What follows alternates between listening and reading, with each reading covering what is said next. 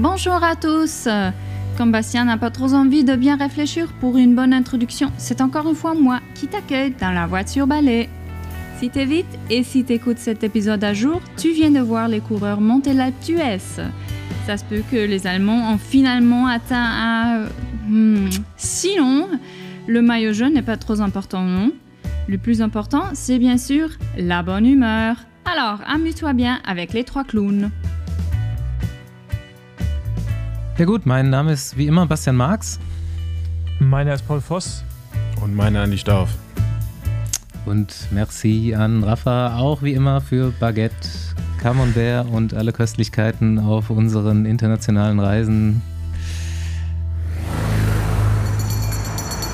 Nächste Runde Trainingrunde, gesponsert von. Heute gibt es einen Partner im Besenwagen, für den ich echt nicht lange nachdenken muss. Blackroll in meiner ersten Karriere als Physiotherapeut ab einem gewissen Moment eigentlich unverzichtbar gewesen. Und ich selbst verbringe wirklich täglich mehrere Runden auf der Rolle. Aber Blackroll hat sich über die Jahre auch weiterentwickelt. Und wenn du heute mal einen Blick in die Produktpalette wirfst, wirst du direkt auf das Thema Schlaf stoßen. Gut, wir reden hier ja im Besenwagen immer von Sport. Aber ob Sportler oder Normalo, Schlaf ist mit das Wichtigste, was Gesundheit und Regeneration angeht. Guter, tiefer Schlaf ist wichtig für einen Hormonhaushalt, für Wundheilung und für Muskelregeneration. Und wer Blackroll noch nicht mit Kissen oder Decken in Verbindung bringt, der geht mal ganz schnell auf die Seite und schaut sich an, was herauskommt, wenn sich eine Firma mit therapeutischem Hintergrund über sowas Gedanken macht.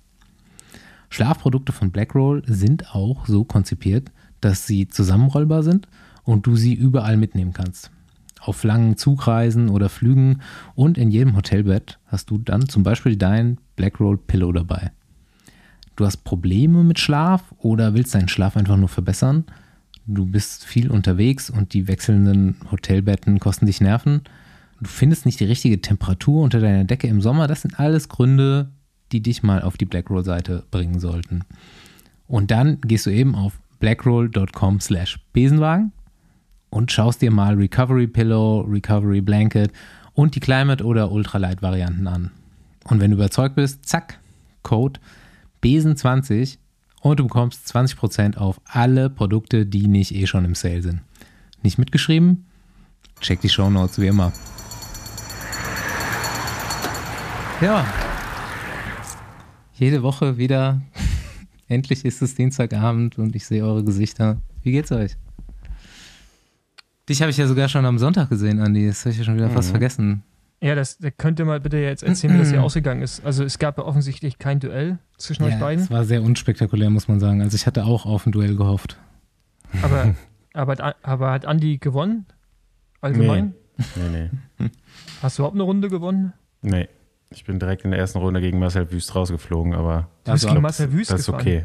Das ist okay. Ja. Das, das war doch der, Schiebung. Warum war das Schiebung? Also ich hätte ja gerne einen Showdown des, des Die wollten nicht, gesehen. dass ich weiterkomme, glaube ich. Deswegen ja, genau. haben die mich direkt Richtig. gegen Marcel fahren lassen. Deswegen meine ich ja, Schiebung. Ich hätte ja wirklich gerne äh, uns zwei gegeneinander gehabt und wir versuchen beide nicht weiterzukommen. Das war eigentlich so ein bisschen mein, mein Plan. Aber wer, Basti, du hast doch gewonnen, oder? Ich bin Zweiter geworden. Ah, okay. Man muss aber auch sagen, wir sind äh, so ein bisschen mit Freilos ins Viertelfinale geschoben worden, Andi und ich direkt. Also da sind irgendwie vormittags schon Läufe gewesen und wir wurden dann ins Viertelfinale gepackt. Ähm, Promi-Bonus. Promi-Bonus, genau. Also auch verdient, ne? Also. ja, und ich habe dann gegen den auch verloren, der Marcel Wüst rausgeschmissen hat. Also einer war schon ganz schnell. Sehr schön. Nächstes Jahr soll es dann auf der Runde ein Vierer-Mannschaftszeitfahren geben. Aber so im Verfolgermodus, so mit Starts auf der Gegengraden. Aber da können wir, da können wir einen Besenwagen an den Start stellen. Oh Gott. Wenn das, wenn das von Timmy passt. Ach ja, stimmt, wir haben ja noch einen hier. Wir, wir haben noch einen, wir haben ja noch, der, auch richtig, der hat auch richtig was drauf. Der hat. kann von vorne fahren die ganze Zeit. Ja. Genau, ist quasi auch der Busfahrer bei uns, von daher passt es dann auch. Es, ja. Muss ja, es müssen ja dann nur drei ankommen. Ähm, dann, dann muss Fabian warten auf uns. Dann können wir Fabian einfach komplett all out fahren lassen, bis er nicht mehr kann. Dann übernimmst du. Und Andi und ich, wir fahren nur Windschatten die ganze Zeit. So kommen wir durch, glaube ich. Das, wäre eine Taktik, aber da können wir nächstes Mal nochmal Ich drüber die, reden, äh, wenn der die Termin Taktiken steht. beim Vierer-Mannschaftszeitfahren sind doch mittlerweile so, dass einer am Anfang all out fährt. Richtig. So, ne? Aber Und das dann- ist, glaube ich, nicht Fabian, sondern ich glaube, ich muss das machen. Nee, nee, ich habe das ja Nee. gewonnen, diese Sprintgeschichte. Okay, nee, sehr gut.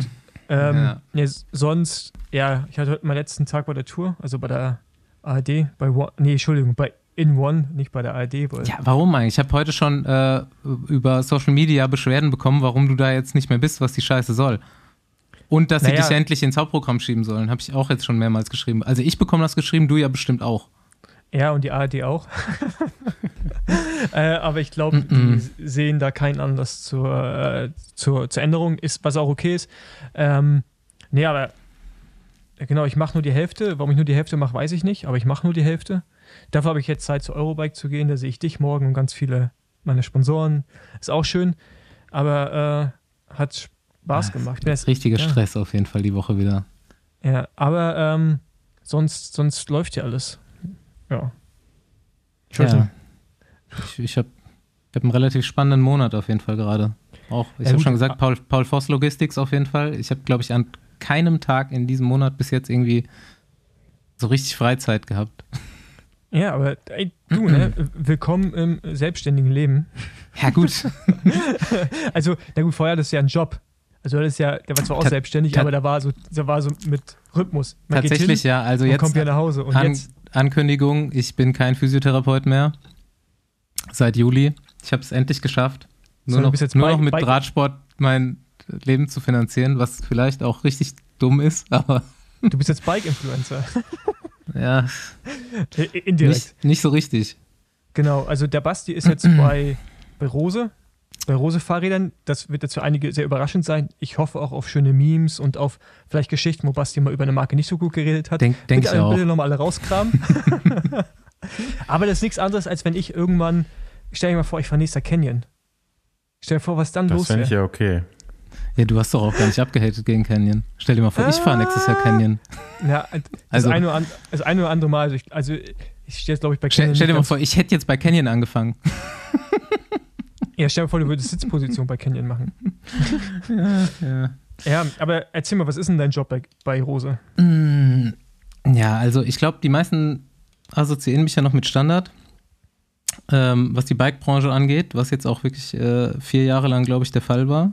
Da hast du jetzt aber deine, fünf- deine 50% Anteile verkauft an der Firma. Ja, die waren auf drei Jahre begrenzt. und die sind abgelaufen, das wusste ich im Winter schon. Nee, bei Standard habe ich ja die kleinen Geometrien designt und ähm, das, es war su- super, ne? kann ich mich nur bedanken. Äh, geiles Projekt gewesen. Und ähm, ja, aber da eben diese drei Jahre irgendwann fertig waren, habe ich mir da im Winter schon ein bisschen Gedanken gemacht, ob ich das nicht fortsetzen kann, das Projekt, weil ich glaube, da auch noch so ein bisschen irgendwie Expertise dazugekommen ist mit der Zeit und habe mich da ein bisschen umgeschaut. Und ähm, ja, dann bin ich ja bei Rose so ein bisschen offene Türen eingelaufen und ganz ehrlich, am Ende bin ich da gelandet, weil der Vibe extrem gut war. Hätte ich gar nicht gedacht. Ich bin da hingekommen und so gut wie alle waren jünger als ich. Atmosphäre war mega geil und dann haben die mir dieses Rad gezeigt, was sie jetzt vor kurzem rausgebracht haben. Und nochmal als Info an alle, ich habe nichts damit zu tun. Ich habe da nicht mitgearbeitet bei diesem Rad.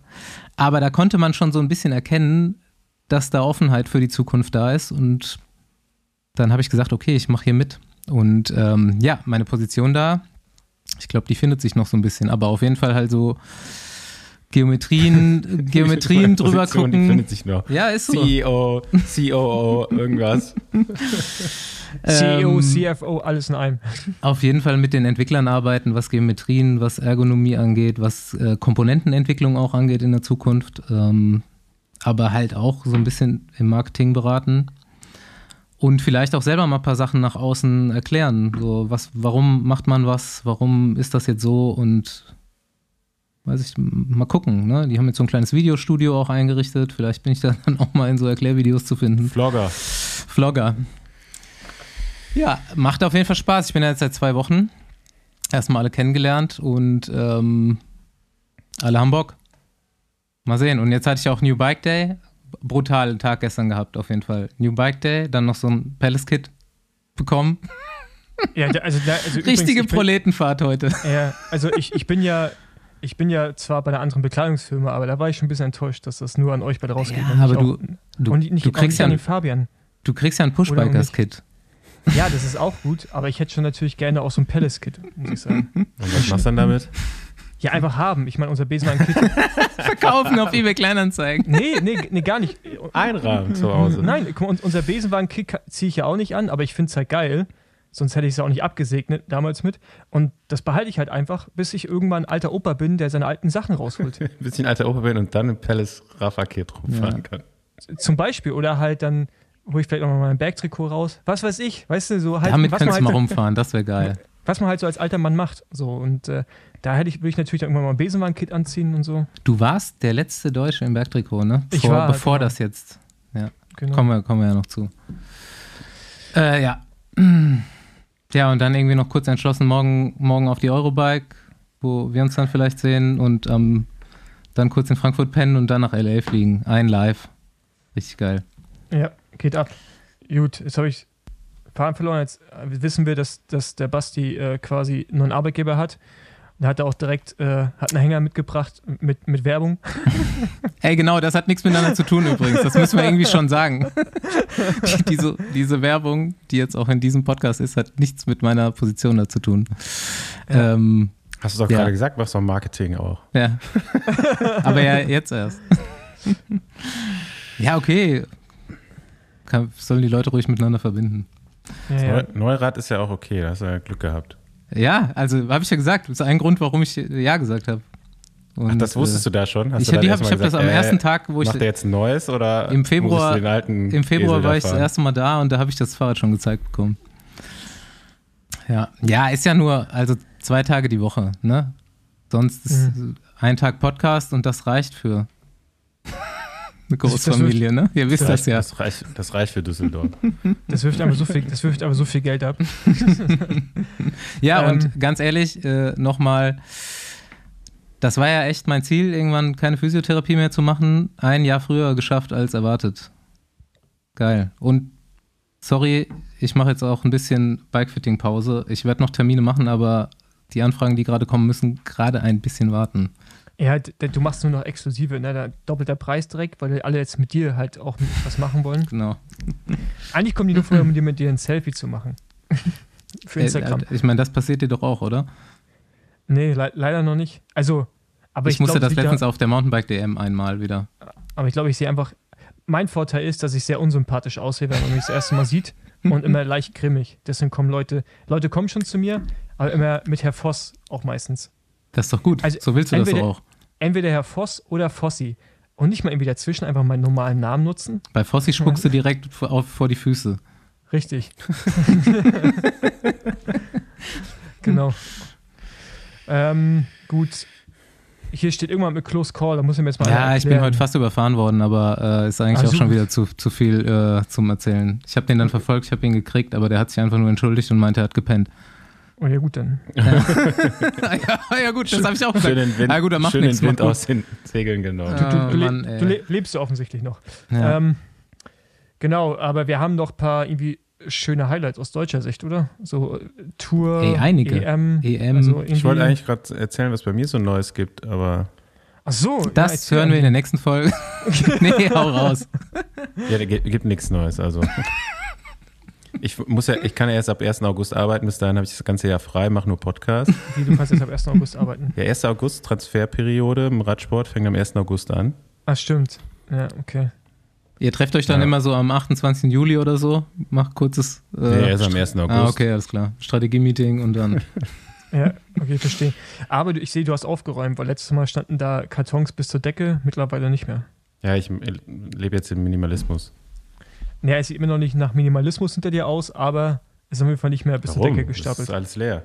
Ja, dann sollst du meine Wohnung sehen. Das ist Minimalismus. Das ist noch kein Minimalismus. Das Egal. ist Armut. Bei dir. Ah, Rasier dir erstmal die Haare ab, Andi. Dann Ja, kannst genau, du über Minimalismus reden. Richtig, richtig. richtig, das ist Armut bei mir. Ähm, gut. Aber ja, äh, weil wir gerade über deutsche Erfolge geredet haben, fangen wir mal an mit der Europameisterschaft. Das sind, ich weiß nicht, ob wir jetzt alles aufzählen. Nee, ne? Weiß nicht. Hast du wir? einen Überblick, wie viele Medaillen es sind? Ja, also ich kriege das hin. Ja, also ich vergesse halt die Namen immer, von daher müsste ich die jetzt ähm, dann nochmal separat raussuchen. Aber im U23-Rennen der Männer weiß ich, wer gewonnen hat. Felix Engelhardt. Deutscher übrigens. dann hat man ähm, auch die, die Mixed Relay Staffel in der U23 gewonnen. Ähm, genau, und wird bei den Junioren wird man Zweiter. Und dann gab es noch einen Ober Europameistertitel im Zeitfahren für Justina, aber den Nachnamen habe ich. Chap Chapler? Chapler? Weiß ich nicht. Justina Chapler. So, super, das wollte ich Ja. hören. Sehr, sehr schön. Und für alle. Favoritensieg. Favoritin war sie. Vorher auch schon. Schön Genau. abgeliefert. Ja, Sehr, so. sehr gut. Emil Herzog gewinnt noch eine Bronzemedaille auch im Zeitfahren der Junioren. Auch richtig stabil. So, und dann jetzt finden noch die Europameisterschaften auf der Bahn Das statt. wird doch spannend für Emil Herzog ab 1. August, oder? Vorher noch nicht, ne? ähm, genau, und dann, ja, was heißt deutsche Erfolge, ne? So Richtung Tour und so.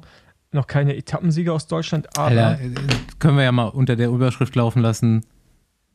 Reine 20. Fail, diese Tour. Für die Deutschen. Also so, Richtig, ja. solche Verlierer hat man selten gesehen. Lennart Kemner zweimal probiert, zweimal fatal gescheitert, wirklich. Warum hat er auch nicht geschaltet an diesem steilen Berg? Habe ich auf Twitter Richtig. gelesen. Und äh, heute, heute haben wir ja endlich mal, sonst sind ja immer die spannenden Etappen genau nachdem wir Aufnahme hatten. Und heute haben wir ja zumindest direkt vor der Aufnahme mal fast erlebt, dass ein Deutscher wieder ins Gelbe fährt, aber natürlich gefailt. Gescheitert, wie immer. ich, ich finde auch gerade gut, dass du ungefähr fünf Schlagzeilen geliefert hast für die, Die morgen äh. Boulevardpresse. Finde ich sehr gut. Mal gucken, Also was davon die, morgen die steht. beste Schlagzeile habe ich euch ja geschickt von letzter Woche, als Kemner fast auf Superplanche gewinnt. du Und meinst, du der meinst Kölner, Artikel- Ex Kölner Express, die der Artikel am Ja. nächsten Tag heißt äh, ein Satz mit X. Bora Hansgrohe versemmelt komplette siebte Etappe. Ja, aber das war doch, war das nicht die Vorschau für heute? Ja. ja, Das wäre die Vorschau für heute gewesen.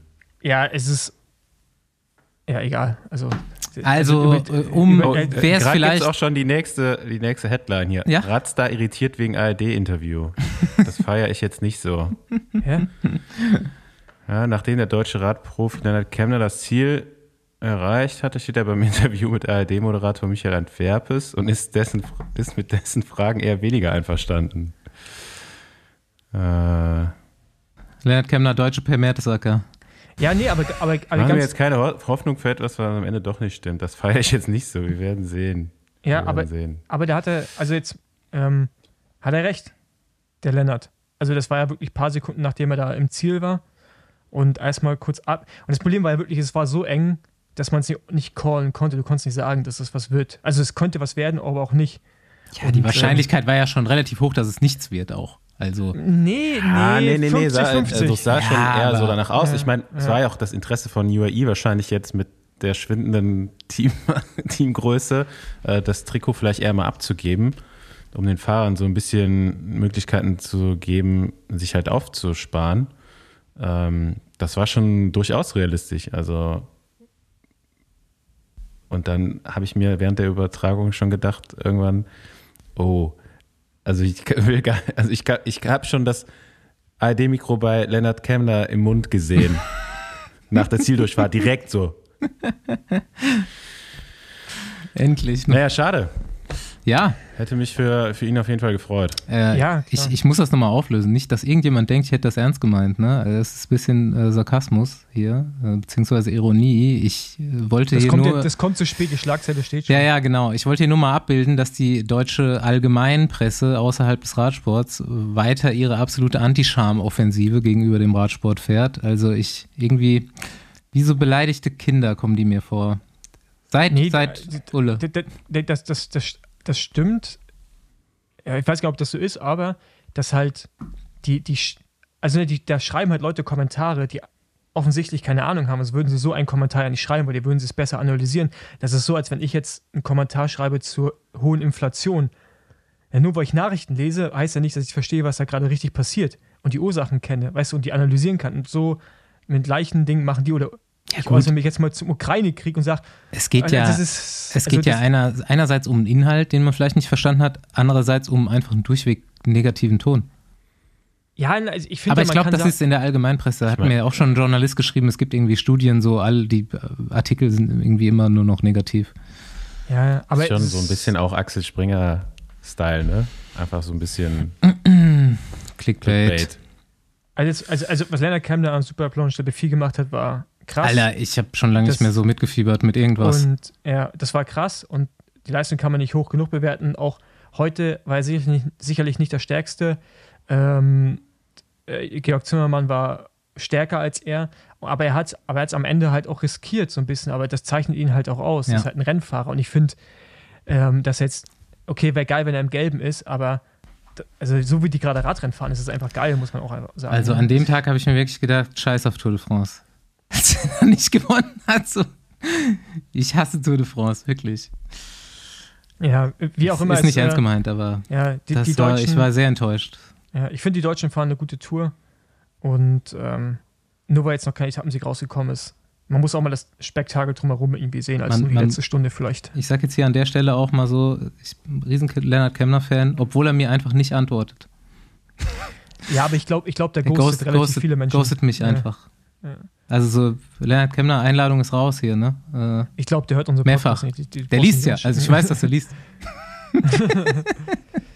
Aber wir haben ja schon von Leuten gehört, die ihm näher stehen, dass das wohl so normal ist, dass er manchmal Mhm. nicht Ich würde auch, antwortet. wenn, an- wenn ich Leonard Kemner wäre, würde ich auch alles wegghosten. Ja. Vielleicht sollten wir das auch einfach da so hinstellen demnächst nach der Etappe. Hey, Hey, willst mit, gelb, mit gelbem? Mikrofon ist okay. Ey, das war übrigens meine nächste Idee. Was wollen wir einfach zur Tour reisen nächstes Jahr und täglich einen Podcast rausbringen? Und ich weiß nicht, wie man in diesen Bereich reinkommt, was man sein muss. Und dann uns wirklich mit so einem gelben Mikrofon dahinstellen, direkt nach dem Ziel. Ich finde das so Ich geil. glaube, das geht nicht. Ja, aber Da musst du richtig Presse sein. Podcast zählt nicht zur Presse.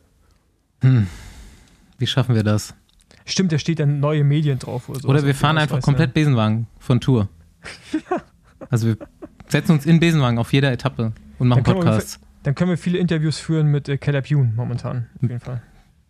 Caleb Bune, geil, geil. Instagram Caleb Bune auf jeden Fall beste von Tour de France, finde ich. Also das ist auf jeden Fall jeden, jeden Morgen mein, mein Lacher. Ja, gut. Äh, ähm, Hey, Bis wir hatten, eine, wir hatten eine Hörerfrage, um, Ja. um da kurz äh, thematisch noch bei der Tour zu äh, bleiben. Ihr wisst das ja vielleicht. Es hat jemand gefragt, wie viel wird eigentlich ausgetauscht jeden Tag? Kriegen die wirklich jeden Tag neue Ketten, neue Kassetten? Wird jeden Tag die äh, Öl, äh, das Öl getauscht, der Bremsen oder neu befüllt? Oder also ich kann nur von früher reden. Da wurde nach einer Regenetappe wurde schon relativ viel getauscht. Aber nach einer normalen Etappe wurde halt mal alles durchgecheckt. Aufgeladen auf jeden Fall, was da auch drin Mhm. stand. Aber jetzt Kette und so machst du schon relativ oft während der Tour, ja. Aber wenn du die Kette regelmäßig wechselst, musst du die Grenze ja nicht wechseln. Hm. So, und das, aber die, die geht, würde ich schon sagen, drei, vier neue Ketten in der Tour bekommst du bestimmt, wenn jetzt normales Wetter ist. Echt? Ja, ja. Also jeden Ruhetag auf jeden Fall. Ähm, Was hat so eine Kette normalerweise für eine Laufleistung? Zweieinhalbtausend oder so? ja, man sagt so anderthalb bis zwei, ne? Glaube ich, je nach Hersteller auch und dann das ist ja gar nichts. ich glaube, es wird, ich glaube, es wird auch eher geringer jetzt mit zwölffach und so. Die Ja, also mit kann ich mir elffach. 8000 hält auf jeden Fall noch. Ja, hä, es, genau, Shimano hasst diesen Trick. Genau, genau, es hält, aber das heißt nicht, dass es auch gut funktioniert. Ähm, ja, aber ich würde so sagen, dreimal im Schnitt neue Kette, würde ich sagen. Hätte ich jetzt nicht gedacht. Ich hätte so gedacht, so ein bis zwei. Also Nee. klar, du fährst mit einer neuen Kette los und dann halt nochmal. Ja, und dann zwei Ruhetage. Also ich würde schon sagen, drei Ketten fährst du schon in der Tour. Ja, und Lenkerband, ne, wenn du gestürzt bist, wenn es siffig ist, kommt irgendwie wahrscheinlich auch einmal in der Tour Mhm. neu rauf. Aber so Öl, glaube ich nicht. Gut, ich meine, ey, Das war früher noch anders. Da früher hast du richtig oft neues Lenkerband bekommen. Vor allen Dingen, weil so, wenn, also wir hatten bei Quickstep mal weißes Lenkerband, das war schon immer, immer weiß, auf jeden Fall. Ja, gut, bei Weißem ist es halt auch so, ne, da musst du ja ich wechseln, da sieht das ja aus wie, ja, wie benutzt halt, ne? Ja, naja, auf jeden Fall so einen Service hätte man gerne, ne? Jeden, jeden Tag, nach jeder Ausfahrt so ein Mechaniker, wie bei so einem Rennen. Ja oder überhaupt einfach so, wo du das Rad abgeben kannst zum Putzen. Ja, putzen, einstellen. Das habe ich mir früher schon immer gewünscht.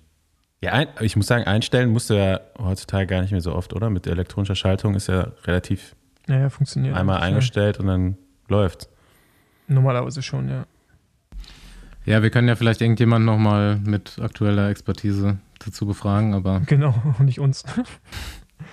ich weiß es nicht. Gibt es vielleicht, ist so jetzt so ein Team, über, überreiches Team wie Ineos? Mal, Die machen das ja, also da gibt es ja auch Unterschiede, ne? Ist ja, Die ist ja kochen ganz jeden klar. Tag eine Kette. Ja. ja. So eine, was, worin kochen die das eigentlich? Dass die schneller läuft, ne? Also in Wachs. so. Ja. In so einem Wachs. ja, gut, erstmal musst du Das, sie das wär's doch mal. entfetten. Aber ich entfette meine Ketten auch immer, wenn ich die neu habe. Macht ja auch immer so Waschbenzin komplett entfetten und dann gutes Öl rauf. Einen tiefen Ähm, Zug nehmen. Genau, tiefen Zug nehmen und dann ein bisschen high sein. Äh, Kev, Ja, das, das, das ist mal eine Frage, die mich jetzt interessiert. So, hat zwar jetzt nichts direkt mit der Tour zu tun, aber kam ja Ich- heute. ich habe einen Hot Take, wo er hingeht. Okay, bin ich gespannt. Also erstmal so zum Kontext. Äh, Mark Cavendish wird auf jeden Fall nicht bei Quickstep bleiben. Das wurde heute in der Presse auf jeden Fall bekannt. Äh, haben ja die meisten Leute schon vermutet. Aber jetzt bin ich echt mal gespannt, wo die Reise hingeht. Soll ich sagen? Okay, dein Hot Take. Intermarché. Wie kommst du darauf? Weil Christoph geht, würde ich sagen, zu 100% geht er zu Uno X. Ähm, dann habe ich überlegt, wer, wer würde einen 35-jährigen oder 36-jährigen, nee, nächster 37-jährigen Mark Cavendish mit zur Tour nehmen? Und da kommt jetzt erstes Intermarché. Ja, weil. Nicht das andere Team mit I? Nee, also, also erst erstmal, ich glaube, weil er ganz gerne in belgischen Teams fährt und weil er da alle Unterstützung hätte. Mhm. Du glaubst, dass noch wirklich so Cavs Ja. Entscheidung dann am Ende ist? So, ich will jetzt in belgisches Team und die machen Ich den glaub- Platz. Ich glaube, der fährt auch nicht für, also ich glaube, dem ist Geld egal. Der will nächstes Jahr zur Tour und diesen Rekord holen. Und in, also wenn, gehen wir alle Teams durch, die man jetzt als Team nennen würde, die auch in der Lage ist, vielleicht so einen Sprintzug aufzubauen. Ja, also, also das Intermarché könnte das, ne? wenn die das wollen, die haben die Leute. Ähm, Ja, aber die haben ja auch, sag ich mal, schon ihre eigenen Shooting Stars, die sie jetzt so in den nächsten Jahren Ja. aufbauen. Und äh, klar, ich sehe ihn da jetzt eher mal nicht, aber ich sehe ja schon den Punkt, den du da hast. genau, also ich sag, Also es wäre auf jeden Fall eine Möglichkeit, ne? ich sag Intermarché. Ich sag ziemlich sicher nicht Intermarché. Ey, ey, ey, kannst du dir vorstellen, was das für ein Publici- Publicity-Ding wäre für die? Also das, Ja, ich glaube, das wird nicht mehr größer sein als Binyam Girmay nächstes Jahr Das Tour-Etappensieg und gelbes Trikot oder so, das stimmt. würde ich sagen. Ja, gebe ich, geb ich dir recht. Ich würde dann schon eher das andere Team mit I. Ineos. Nee, Ja, Israel Is Startup Israel, Nation, Mann. ja, nee, aber da, da gewinnt er ja keine Etappe. Hm, weiß ich nicht. Also die haben ja zumindest mal einen Sprintzug, wenn man den jetzt noch ein bisschen verstärkt. Die haben auf jeden Fall so den Kampf um einen anderen Top-Sprinter verloren. Der geht ja nächstes Jahr zu Quickstep, Tim Millier. Aber Ich weiß nicht, ob das schon offiziell ist, aber Mhm. der geht, glaube ich, ist Mhm. schon, ne? ja, mal, mal eine Frage. Ähm, das ist doch ein Team, wo eigentlich niemand hin will, oder? Die haben sich doch mit ihrer Einkaufspolitik über die ganzen letzten, also für mich gefühlt, Ja, okay, ich sag Jahre- mal, Froome war jetzt, also wenn man mal Kosten, Kosten-Leistungsrechnung aufstellt, ne, dann äh, war das jetzt vielleicht nicht der günstigste Transfer der Geschichte im Radsport, aber jetzt so die anderen, auch älteren Fahrer, die jetzt da noch fahren, ich meine, die haben ja alle letztendlich abgeliefert, ne? ob es jetzt Ja. ein Daryl Impey ist oder Michael Woods oder Jakob Vogelsang.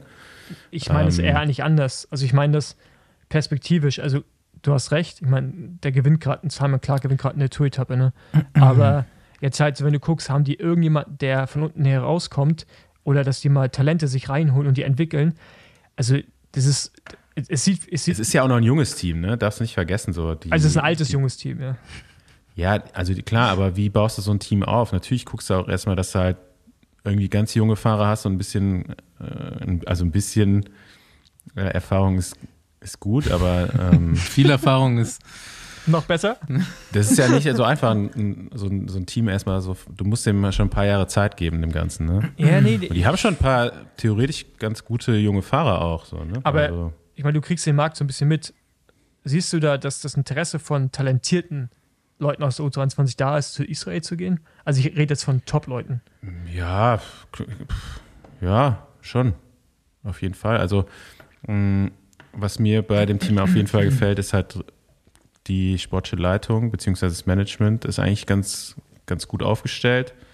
Ähm, ich meine, wenn du dir Chris Froome reinholst, dann das hat jetzt schon zwei Jahre eigentlich das Team quasi gekostet, um sich anders weiterzuentwickeln, ne? weil man immer noch gehofft hat, der kommt irgendwie wieder. Und wenn du jetzt halt mal guckst, was die letzten, was die letzte Saison da so passiert ist, du hast dann halt irgendwie ein, ein jetzt, jetzt mir die, die Katze, wie heißt nochmal der Sprinter? Nisolo geholt, der eigentlich auch ganz gut eingeschlagen hat, so und ja, auch so ein paar ganz junge Fahrer geholt, die halt jetzt auch noch ein bisschen brauchen, ne, sich zu entwickeln. Naja. Also ich würde das jetzt nicht so abschreiben und da wäre jetzt halt die Frage, ob sie nochmal sowas eingehen und sagen, okay, wir setzen jetzt nochmal hier ein Jahr auf Kev, der jetzt auch schon ein bisschen älter ist, nach der Erfahrung mit Froome. Aber es wäre auf jeden Fall ein Team, was theoretisch trotzdem ganz gut passen würde, weil du hast ja schon einen bestehenden Sprintzug, halt jetzt mit Isolo als Sprinter, der aber auch nicht alle drei Rundfahrten abdecken kann. Und wenn du den halt noch ein bisschen verstärkst an der einen oder anderen Stelle, dann hast du halt auch echt einen guten, soliden, funktionierenden Zug. Ja? Also äh, mit, ja, vielleicht Dowset vielleicht nicht mehr so, aber du hast noch Brentle, Zabel in dem Zug drin sitzen, hast noch einen jungen Australier, der auf jeden Fall die Power hätte, theoretisch. Ähm, ja, das wäre jetzt auch so das Team, was ich da als ehesten sehe, die, die vielleicht nochmal Mark Cavendish reinholen, ne? weil danach ist echt so die Frage, okay, welches Team macht das nochmal? Wie ist denn die. Vertragssituation? IF sehe ich ehrlich gesagt auch schon fast. Ne? Ja, aber die holen Ich habe sich halt gar keinen Sprinter, die, aber. Die holen sich halt gerade Carapaz. ne? Ich glaube, das wird halt Mhm. auch nicht günstig und ja, aber du sagst ja eh, Kevin, ich will einfach nur noch den Ja, Rekord fahren und aber, dann. aber wenn du die Carapaz reinholst, holst du ja auch dir eine gewisse Verantwortung rein und Aufgabe. Und ich finde, die beweisen gerade auch in der Tour, dass sie ja gar keinen Top-Sprinter brauchen. Ich meine, du kannst halt über andere Fahrweisen halt auch Etappen gewinnen, ne? Aber ja. Also ich, ich finde es eine interessante. Ich finde es ich find's gut, dass er weggeht, weil das macht den Markt ein bisschen offen und ich glaube, das kann, je nachdem, wo er hingeht, dem Team einen richtigen Push geben und ich hoffe, es ist Intermarché. weil ich, ich möchte ihn gerne in diesem neongelben Trikot sehen. Wie ist denn die Vertragssituation von Froome? Was denkt ihr? Der ist fällig jetzt, ne? Hm. Ja, also ich kann mir, also ich Der frage macht mich, jetzt nur noch Vlogger. ich frag mich so, ob der überhaupt, also hat der überhaupt noch, also klar, ich glaube, der hat noch Ich meine, der ist jetzt 37, ne? Kann ja auch jetzt mal aufhören. Äh, Wenn du noch irgendwo eine Million mitnehmen kannst, machst du es halt, ne?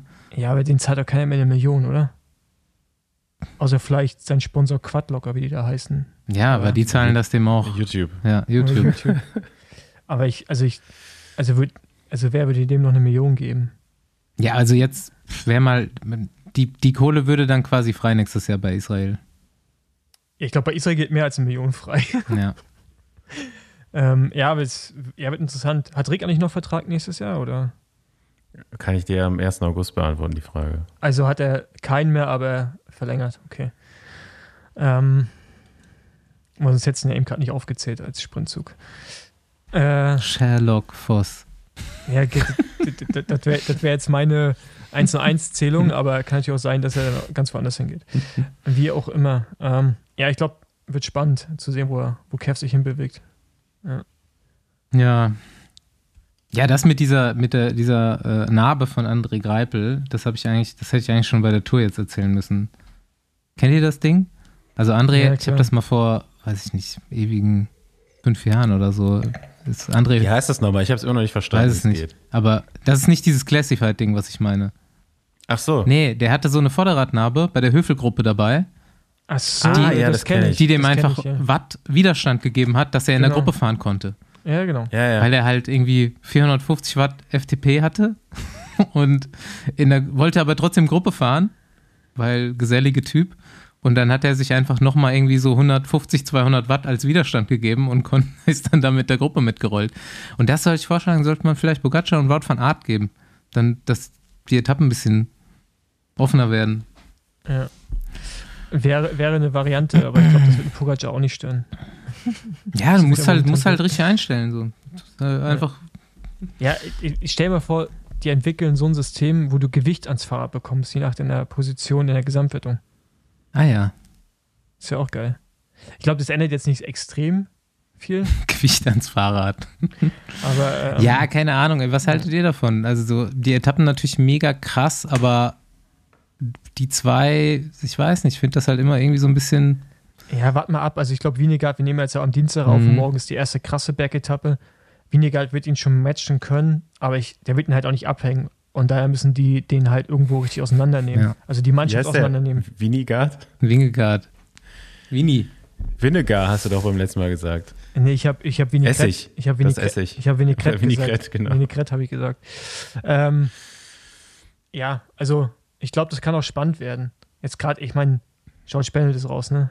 Wegen Covid und so. Das ist Äh, doch Pogacar egal. Da, also das wird erstmal spannend. Ja gut, ganz ehrlich, wenn er jetzt, Maika hat übrigens auch Covid, Ja, genau. aber ist noch laut Team nicht im infektiösen Bereich, also was auch immer das heißt. Okay.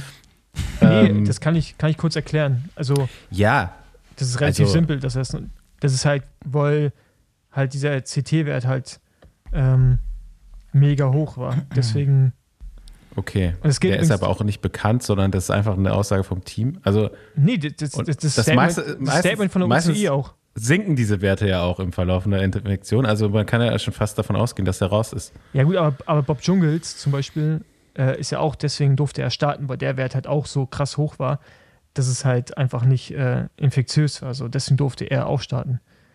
Aber, aber war das, das war doch am Ende seiner Infektion, oder nicht? nee, der war einfach beim Test, der wurde einfach beim Test vor der Tour, Routinetest bei der Anreise, war er positiv. Dann haben sie einen Okay, PCR dann, aber gemacht. kann ja sein, dass er da also, Asymptom, äh, also keine Symptome hatte und dann äh, quasi schon am abklingenden Ende ja, der ich meine, Infektion war. also ich aber mein, ich mein, wir können es ja drüber ich meine, gestern, gestern war ja noch negativ alle Tests, ja. Also wir, heute Dienstag, Quotag der Tour, alle Tests, die wurden, glaube ich, Sonntagabend gemacht. Nee, die wurden Da war noch negativ. so, Sonntag nach der Etappe direkt, alle. Genau, Sonntag nach der Ja. Etappe war er noch negativ und heute bei einem internen Test ist er halt positiv. Das heißt, äh, die Wahrscheinlichkeit ist re- relativ hoch, dass er irgendwann jetzt die nächsten Tage auch ausfällt. Und dann ist das Team ja schon nochmal sehr eng, also Da wird es schwierig mit Flaschen, Flaschen bekommen am Berg. Ja. Also Pogacar Ja. war heute auch das erste Mal unentspannt nach dem Ziel. So habe ich ihn, also so mit der, mit der Kameramännern da und sowas. Ähm, bis, gut, ich meine, geht ja jetzt, äh, also er merkt natürlich, dass das Risiko immer Ja. da ist, sich selber auch zu infizieren, ne? ey, man, der, der ist die ersten Etappen, ist der Hände klatschend den Berg wieder runtergerollt. Ja, aber die Einschläge kommen näher. Ja, ja.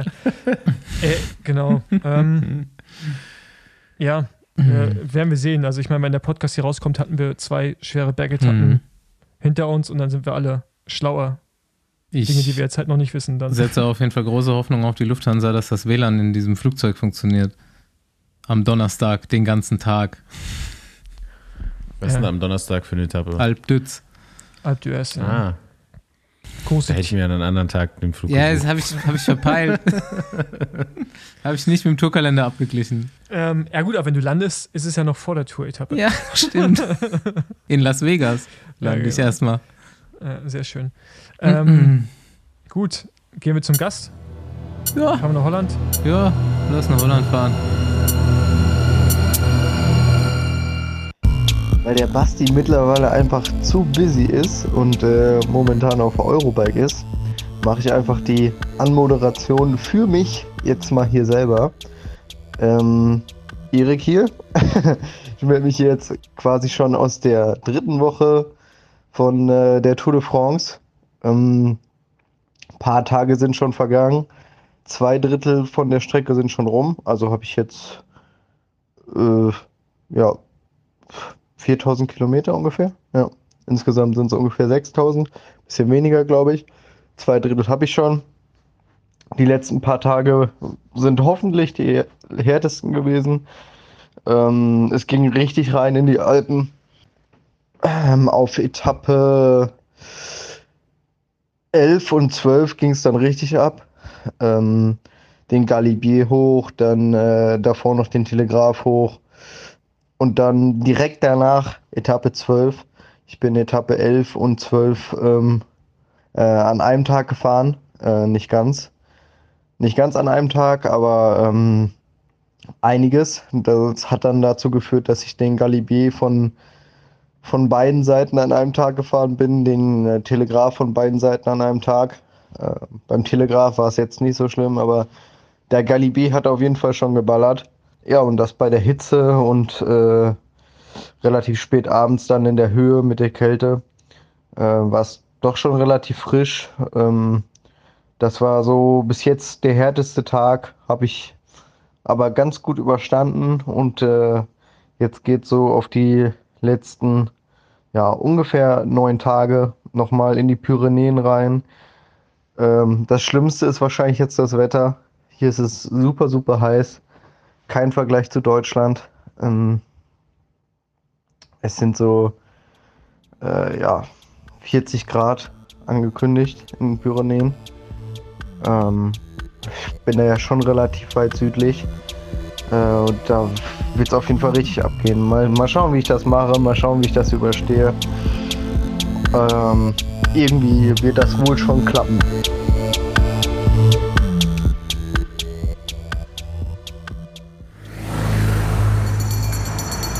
Nächste Runde Trainingrunde, gesponsert von Rose. Auch auf der Fahrt nach Limburg fahren wir heute durch Bocholt. Und wer es noch nicht mitbekommen hat, Bocholt ist die Heimat von Rose. Über den Rose-Katalog ist man mittlerweile etwas hinaus und das Rad, das die Bocholter vor zwei Wochen released haben, wird doch den einen oder anderen positiv überraschen. Vier Jahre nach dem Vorgänger ist das neue X-Lite auf dem Markt. Und es soll ein Statement sein. Die neue Designsprache ist kaum zu übersehen und schnell ist es auch. Ich habe meine erste Fahrt heute hinter mir. Und nachdem der Vorgänger zwar auch schon aero und leicht war, aber mit deutlich zurückhaltenderem Design, ist die Ansage jetzt Attacke. Das neue X-Lite kommt als modernes Gesamtpaket aus Aerodynamik, niedrigem Gewicht und Systemintegration. Man sieht schnell, dass die Formsprache viel aggressiver geworden ist und auch die Geometrie ist ein Level weiter. Es ist dein Bike für alle Race-Momente, ob du Rolleurin, Kletterin oder Sprinterin bist und das Ganze sieht auch noch richtig schnell und sexy aus. Ein paar der erhältlichen Details sind zum Beispiel das rose One-Piece-Cockpit für alle Bikes mit elektronischer Schaltung, steile Sitzwinkel für effizienteres Treten, auch als kleinere Fahrerin oder Fahrer, rose RC60 Laufräder sowohl für Aerodynamik als auch den starken Auftritt an der Eisdiele und ziemlich hotte Lackierungen. Das X-Lite 4 ist dann dein Einstieg in die Race-Plattform. Ab knapp unter 3000 Euro bist du ready to go und das X-Lite 6 bildet die Speerspitze und kommt mit Carbonlaufrädern und Top-Schaltgruppen. Während wir uns jetzt weiter auf den Weg zu unserem Gast machen, schau du doch mal auf der Website rosebikes.de vorbei oder überzeug dich in Köln, Berlin, München, Posthausen oder Bocholt direkt bei einer Probefahrt, das mit dem neuen X-Lite deine Time to Shine anbricht.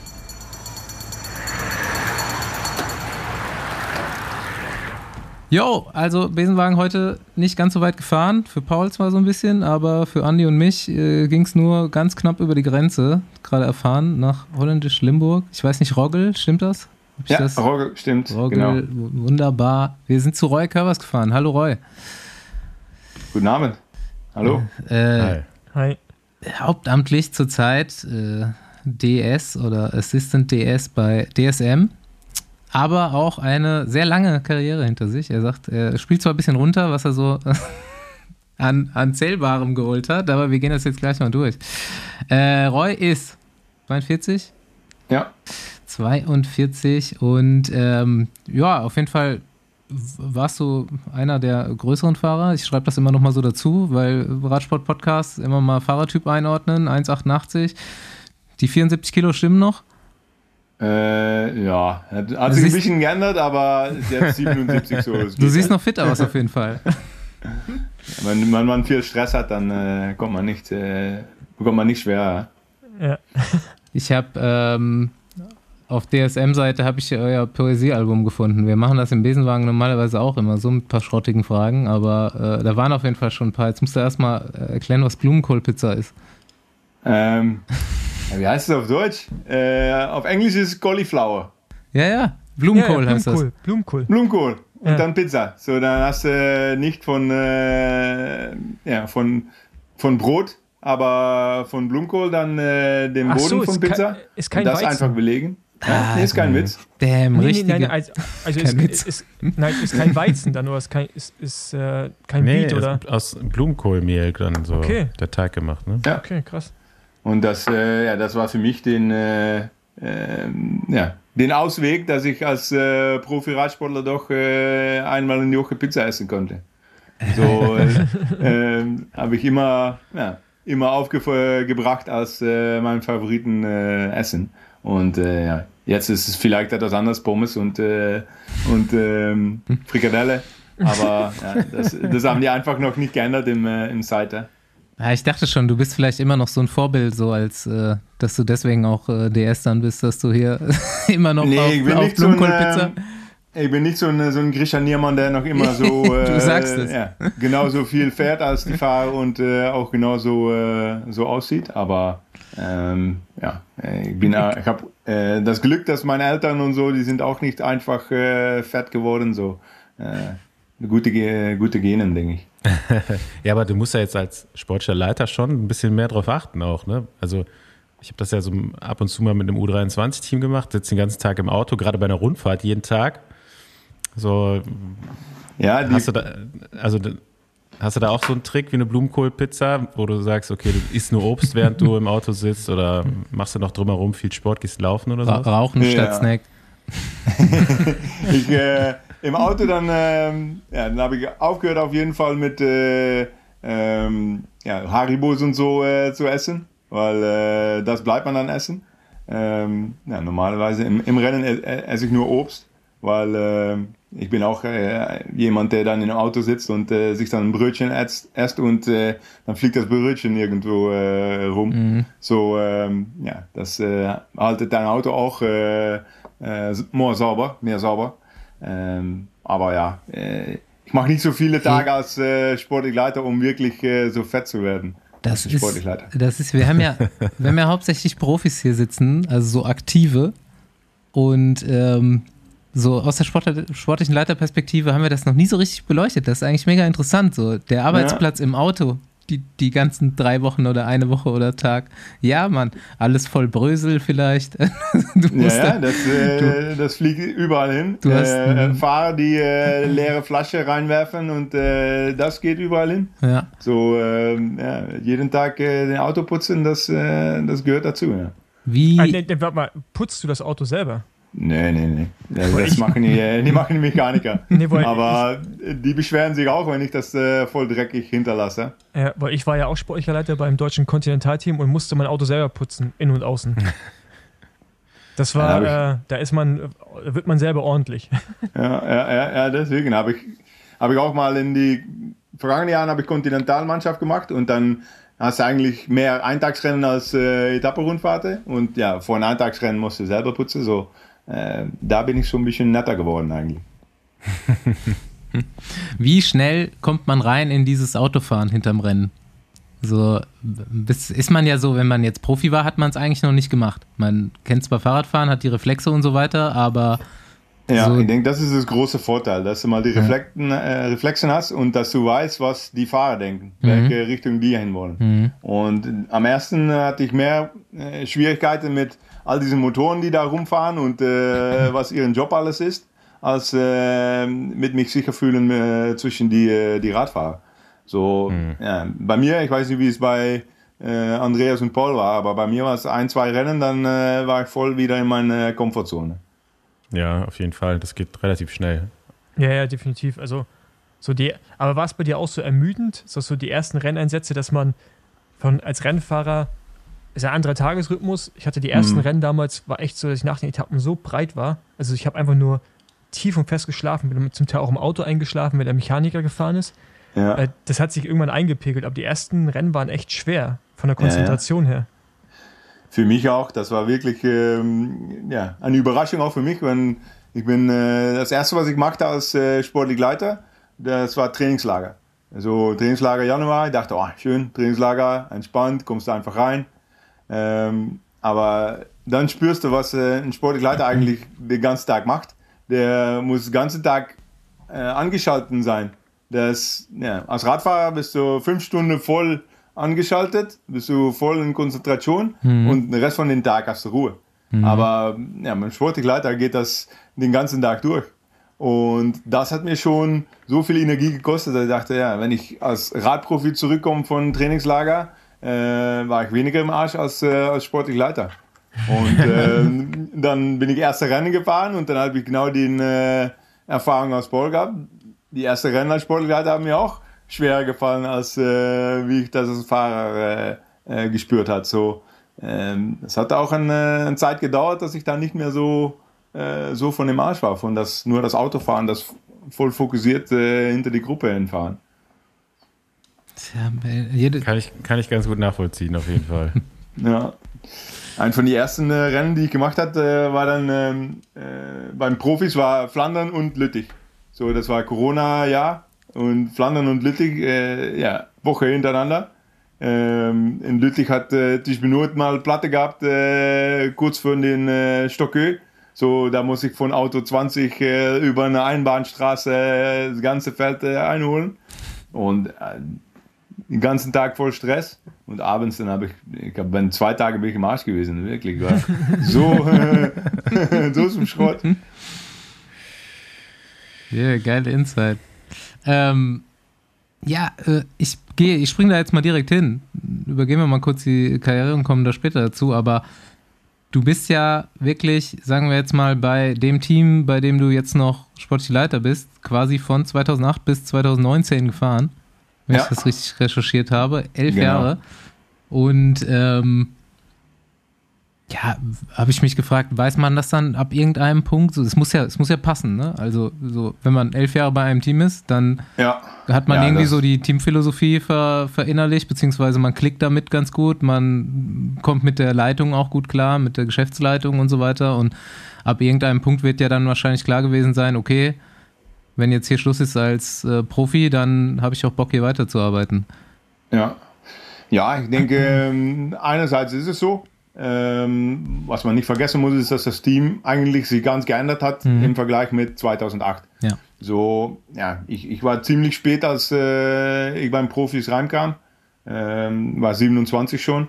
So, ich wusste, okay, ja, schöne, schöne Erfahrung, mal zwei Jahre äh, pro Conti fahren und dann äh, kann ich auch immer den Rest von meinem Leben sagen, ich bin Profi gewesen. So, ich hatte nicht gedacht, dass ich da dann noch wieder so lange reinbleiben äh, sollte. Und ja, eigentlich den, das Schöne von den, äh, von den ganzen Weg finde ich, dass das Team hat jedes Jahr die Schritte gemacht zu, ja, äh, von ein kleines Pro-Conti-Team zum, äh, zum World Tour Teams und äh, ja, zum einem von den besten World Tour Teams äh, äh, in den letzten Jahren.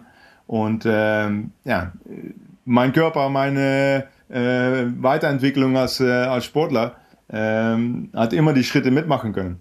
Und mhm. ähm, ja, das finde ich eigentlich ein bisschen, ja, das finde ich eigentlich so besonders an, ähm, ja, dass ich eigentlich auch mit, mit das Team mitgewachsen bin. Ähm, andere Seite, ja, weiß man nie, wie das ähm, anders ausgesehen hat, wenn es äh, so geblieben war, wie es damals war. Ähm, dann kann ich mir auch vorstellen, dass du nach äh, vier, fünf Jahren sagst, ja, jetzt mache ich schon äh, vier, fünf Jahre das Gleiche äh, mit die gleichen Leute. Und ähm, ja, äh, jetzt äh, brauche ich äh, ein bisschen neue Luft rund um mir. Aber eigentlich hat das Team sich so viel geändert, dass es eigentlich von alleine neue Luft kam, mhm. ohne dass ich wechseln muss. Ich, ich war einfach den, den Möbelär und das Haus hat sich gewechselt. Bist du nochmal übers Devo-Team auch gegangen? Hast du da äh, erste sportliche Leitererfahrung gemacht oder direkt? Ja. ja. Ich bin, ähm, das erste Jahr war ich ähm, hauptsächlich verantwortlich für das Devo-Team. So, da hatte ich da ja, äh, einige Tage sportlich Leiter gemacht, aber auch das ganze Programm aufgestellt und ähm, ja, von jedem äh, Fahrer persönlich äh, Coach gewesen. So, ja, da war ich eigentlich äh, äh, mehr beschäftigt mit, mit Devo-Team als mit Profiteam. Äh, bin da trotzdem einige Tage als äh, Sportleiter im Profiteam mitgemacht. Äh, viel als zweite DS. So, äh, der Chef neben mir im Auto und ich äh, nur fahren. Ähm, ja, aber am Ende denke ich, dass ähm, äh, ging relativ schnell, dass ich äh, vergangene Jahr schon mehr als die Hälfte von meinen, meinen Rennen beim äh, World Tour Team gemacht habe und dieses Jahr voll den, den Schritt zum World Tour. Ähm, hm. Aber wenn du nur das Auto fährst, hast du gar keine Entscheidungskompetenz dann? Ja, klar, nee, dann, dann, dann äh, advisierst du äh, den, äh, den, Fahrer, den äh, Sportleiter neben dir, der ist voll fokussiert auf das Rennen. Ähm, ja, wenn du fährst, dann bist du fokussiert auf äh, Position vom Auto, aber du kriegst trotzdem äh, 95% von was, äh, was abgeht, kriegst du mit. Mhm. So über jede Situation äh, diskutierst du mal. Nur Ja. äh, du brauchst nicht äh, zu sprechen im Radio, das macht, äh, macht deine Kollegin. Ne? Ja. Aber wie oft sitzt du jetzt auf dem Beifahrersitz, dass du Chef bist? Ähm, die meisten Rennen, die ich mache als, als Sportleiter, mache ich alleine. So, das sind ein bisschen die kleineren Okay. Rennen, die Ja. Vorbelastungsrennen. So, dann bist du eigentlich, eigentlich alles. Mhm. Und ähm, ähm, ja, jetzt bin ich mehr und mehr in die Rennen, die ähm, äh, mit den Sprintergruppe äh, gemacht werden. Da bin ich dann auch ehrenverantwortlich. So, wenn wir da zwei äh, Sportleiter haben, dann äh, bin ich auch auf dem Beifahrersitz. Hm. Ja, da hast du ja in dem Team äh, viel auch mit, mit schon erlebt, ne? Als, oder als Teil des Sprinterzugs damals von, von Marcel Kittel, Mhm. John Degenkolb auch. Da habe ich auch noch ein paar Fragen, so wie sich das damals eigentlich entwickelt hat, ne? Weil ich meine, ich glaube, dass man Marcel Kittel damals verpflichtet hat als Zeitfahrer eher Ja, äh, und dann gesehen hat, okay, der kann auch ganz gut sprinten. Und irgendwann hat das Team ähm, dann ja so ein, ja, sich ein bisschen gewandelt und so voll darauf gesetzt und quasi aus der, aus der bestehenden Mannschaft auch wirklich dann einen der besten Sprintzüge der Welt aufgebaut. Ne? Ja, ja. Ja, ich denke, wenn ich da reinkam, dann kam ich schon rein als ähm, einen, der äh, da investieren musste. Die hatten damals Kenny von Hummel, äh, kennt ihr auch alle, ähm, war ein äh, okay Sprinter. Ähm, der hat viele Siege geholt im Sprint, aber äh, eigentlich gegen die, gegen die Greipels und äh, Cavendische von der Welt war der nicht schnell genug. Ähm, aber wenn wir alles richtig gemacht haben im, äh, im Sprintzug und in eine gute Position äh, seinen Sprint äh, anfangen könnte, war der immer ja, zwischen äh, Platz 2 und, äh, und 5. Und ähm, in kleineren Rennen hat er sogar gewonnen auch. Äh, das gleiche eigentlich mit äh, Robert Wagner, mit Wagi, der bei uns auch mal Sprints gefahren ist, auch mal Petaki geschlagen hat und ähm, solche Sachen äh, mit die gleichen Jungs äh, rundum. So, ja, ich, Tom Wehlers, Kunde Kort, äh, wir haben da schon, damals schon äh, uns fokussiert auf äh, einen Sprintzug zu bauen. So, wir hatten eigentlich, wenn Massa reinkam, hatten wir schon drei Jahre Erfahrung mit äh, Kenny und Wagi in äh, gute Position zu kriegen für einen Sprint. Ähm, ja, nur hatten die kein äh, 2000 Watt Antritt, äh, nur ein bisschen weniger. So, äh, so, ein- so ein Greipel, der war auch von äh, weniger optimale Position schneller als die Jungs.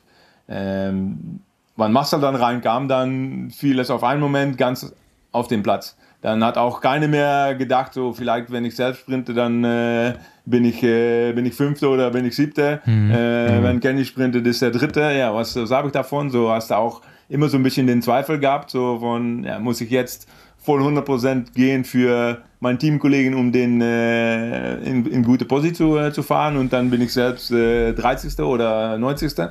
Oder muss ich Ja. jetzt voll äh, für meinen Teamkollege, wenn du weißt, okay, der kann dann auch gewinnen und die Chance ist groß, dass er gewinnt, ja, dann bist du eher auch äh, motiviert, um das dann zu machen. Und ähm, ja, das hat eigentlich, wenn wir gesehen hatten, dass Massa so schnell war, hat das all den Zweifel weggenommen und sind wir da eigentlich ähm, ja, mit, mit die Truppe da rundum voll für, äh, für gegangen. Ja, also war es, also meiner Wahrnehmung war das ja damals so, Marcel kam rein und ihr wart auf einmal so, so gut, weißt du, auch Mhm. im Leadout. Aber eigentlich habt ihr ja dann schon die Jahre zuvor viel schon dran gearbeitet. Also Ja. das war jetzt nicht so ein Überraschungshit, sondern ihr habt einfach nur auf den richtigen Leadsänger quasi gewartet, in Ja. Form von Marcel, der halt auch abliefern konnte. Aber wie, wie habt ihr es dann mit der Kombination mit John und Marcel regeln können? Weil dann gab es ja auch schon mal Tour de France, wo ihr dann beide am Start hattet. Äh, Mhm. Marcel hat versucht, die Sprintetappen zu gewinnen, John so die etwas hügeligeren. John war mit integriert im Sprintzug. War das dann Ja. eher komplexer oder hat das immer noch sehr gut funktioniert für euch? Eigentlich hat das immer, äh, ist es immer ein bisschen von alleine gegangen, weil wir da, ähm, ja, damals, äh, wenn wir da voll auf fokussiert waren und haben auch die anderen Jungs im Team da so gesehen, okay, das, äh, das holt uns äh, Ergebnisse. Ähm, damit haben wir äh, Existenzrecht. So, jeden wollte auch äh, an beitragen. So, äh, in den Zeiten mit Marcel, da hatten wir, ja, wenn wir immer drei Leute rund um Marcel im Rennen äh, hatten, ähm, konnten wir ihm immer gut abliefern. Aber wir hatten fünf, sechs Leute, die das machen könnten. So, wenn John dann reinkam, dann war es eigentlich ähm, bisschen die Jungs ein bisschen verteilen. Äh, eine Truppe fährt meistens mit Marcel, eine Truppe fährt meistens mit John. so in den ganzen Frühling, in den ganzen äh, Weg zum Tour de France war äh, ja, eine Seite vom Team immer mit, äh, mit John unterwegs, der hat seine Ergebnisse gefahren. Andere Seite vom Team war mit Marcel unterwegs, der seine Ergebnisse. Und ja, Tour de France waren die alle voll für motiviert. Und ähm, damals hat es John auch ja, keine Energie gekostet, um da auch seinen Beitrag in die flachen Etappen äh, zu liefern für, John, für Marcel. Und ja, andersweg rum auch ja, die, die äh, Etappen, die John am besten äh, gelegen hatten, ja, die waren einfach zu schwer für Marcel. So, es hat auch äh, Druck weggenommen bei Marcel, um äh, ja, sich voll zu fokussieren auf die Sprints, die er, äh, die ihm gut lagen. Äh, und die anderen Tage hat er keinen Druck gehabt, hat er es einfach auf John ge, gezogen, den Karte. Und ähm, ja, die Jahren hat es eigentlich ziemlich gut funktioniert. Du hast gerade angesprochen, ihr habt jetzt ja im Team so eine Struktur, dass ihr ein Teil der sportlichen Leitung auch mit dem Sprint, mit der Sprintermannschaft arbeitet. Ja. Also da ist jetzt, da bist jetzt du dabei. Ich weiß nicht, wer jetzt noch da genau dabei ist. So, ihr habt ja aus der eigenen Erfahrung schon eine gewisse Expertise. Hattet ihr zur Zeit mit Marcel auch schon so einen sportlichen Leiter, der mit euch da speziell gearbeitet hat, auch so theoretisch, oder habt ihr das eher so im Rennen als, als, als Fahrer zusammen, seid ihr da drin einfach immer besser geworden? Ja, ja, wir hatten, ähm, wir hatten immer ja, Rudi Kemmler als sportlich Leiter, äh, der war vorher auch Sprinter, so der hat es auch immer voll angesprochen, um äh, ja, da äh, wirklich im, äh, zu optimalisieren. So der hat sich da beziehungsweise auch äh, viel um gekümmert. Und einfach, wenn ähm, was da entstanden war, was das, das hat einfach gelebt, so, so eine Sprintvorbereitung, darüber zu quatschen, darüber besser zu werden. Das, das war nicht etwas, was ähm, am Anfang war, war das wirklich gelenkt und äh, äh, dass die Sportleiter das, äh, das wirklich reingebracht haben. Äh, und später kam das von die Fahrer alleine. So, ja, äh, wir haben von automatisch sind wir abends zusammen äh, äh nochmal die Finale gucken gegangen und dann mal geguckt, ey, wie können wir das besser machen. Ähm, klar, die Sportleiter hat da auch Influence äh, oder Einfluss auf gehabt, aber mhm. ähm, die große Kraft, denke ich, dass es auch ähm, jeden äh, absichtlich äh, wirklich motiviert war, um seinen Teil von, äh, von dem Job auch besser zu machen und voneinander zu lernen. Und äh, ja, das war das Schönste von, äh, von die Zeit, dass wir eigentlich alle mit die Nase die gleiche Richtung aufgestanden haben und äh, äh, das als unseren Projekt gesehen haben und da wirklich äh, ja, äh, jedes Rennen äh, uns Bestes für gegeben haben. Und jetzt ja, versuchen wir im Team, wir wissen, ja, wir sind Jahren schon äh, da gut in gewesen. Auch den Zeit danach, wann wir das auf die Reihe hatten mit Marcel und John, und zum Beispiel Nikias Arndt kam hoch und äh, Ramon Sinkeldam, äh, Luca Mesgetsch, die kamen hoch und ja, die waren eigentlich ziemlich schnell integriert in die Truppe und konnten dann auch Sprints gewinnen, äh, weil wir so viel Erfahrung hatten. Denn mm, mm, die waren vielleicht mm. nicht die, die super schnellste von der Welt, aber ähm, mit unserem An äh, Anzug ähm, haben die auch äh, Rennen gewonnen, die die normalerweise nicht, äh, nicht gewinnen. Und äh, das ist dann, wenn du das spürst in so einem Team, dann äh, ähm, ja, weißt du, okay, zusammen sind wir stärker als äh, jeden individuell. Und das motiviert dann, um es wirklich zusammen zu machen. Und ja, ähm, in den Zeit von, äh, von Dumoulin haben wir ja, viel mehr auf den äh, Gesamte fokussiert. Ähm, so da war mehr die, äh, die Fokus auf und ist ein bisschen mehr weggegangen von, äh, von den Sprints. Sind da ja, äh, auch Jungs, die viel Erfahrung hatten, die äh, andere, andere Teams aufgesucht haben in den, äh, in den Zeit. So, äh, wir haben es ein bisschen aus den Augen verloren. Ähm, und ja, die vergangenen zwei Jahre haben wir immer ja, mit den Sportleiter zusammen äh, gesagt, ja, eigentlich äh, ähm, ist es schade, dass wir das ein, einfach verloren hatten, weil wir waren da so gut und waren da so äh, für motiviert. Wenn wir jetzt versuchen, das wieder aufzubauen von, ja, äh, von Start ab, ähm, ja, dann denke ich, dass, äh, dass wir noch immer gute Leute haben, die da äh, Mehrwert in, in geben können. Und ja, deswegen haben wir jetzt mit einigen Sportleiter, nicht nur ich, auch Marcel Sieberg, der viel Erfahrung hat in, in mhm. Sprintvorbereitung, ähm, auf jeden Fall auch äh, sehr passioniert ist mit äh, über dieses Rennen, über äh, den Job. Ja, du hattest gerade ähm, Tom Dumoulin angesprochen. War das damals vom Team eine bewusste Entscheidung, sich Richtung Gesamtwertung zu entwickeln? Oder kam das so, weil man gemerkt hat, dass Dumoulin so talentiert ist? Oder war das so langfristig schon geplant? Ja, das, eigentlich am Ende ist es äh, für, für meisten Teams ist es ein Traum, weil du mal äh, Startrecht hast im Tour de France, da auch mal äh, ähm, einen Fahrer zu haben, der da auf den Bordes gehen kann oder für das Gesamt gehen kann. Ähm, ja, im Field-Team le lebt das als, das ist das Größte.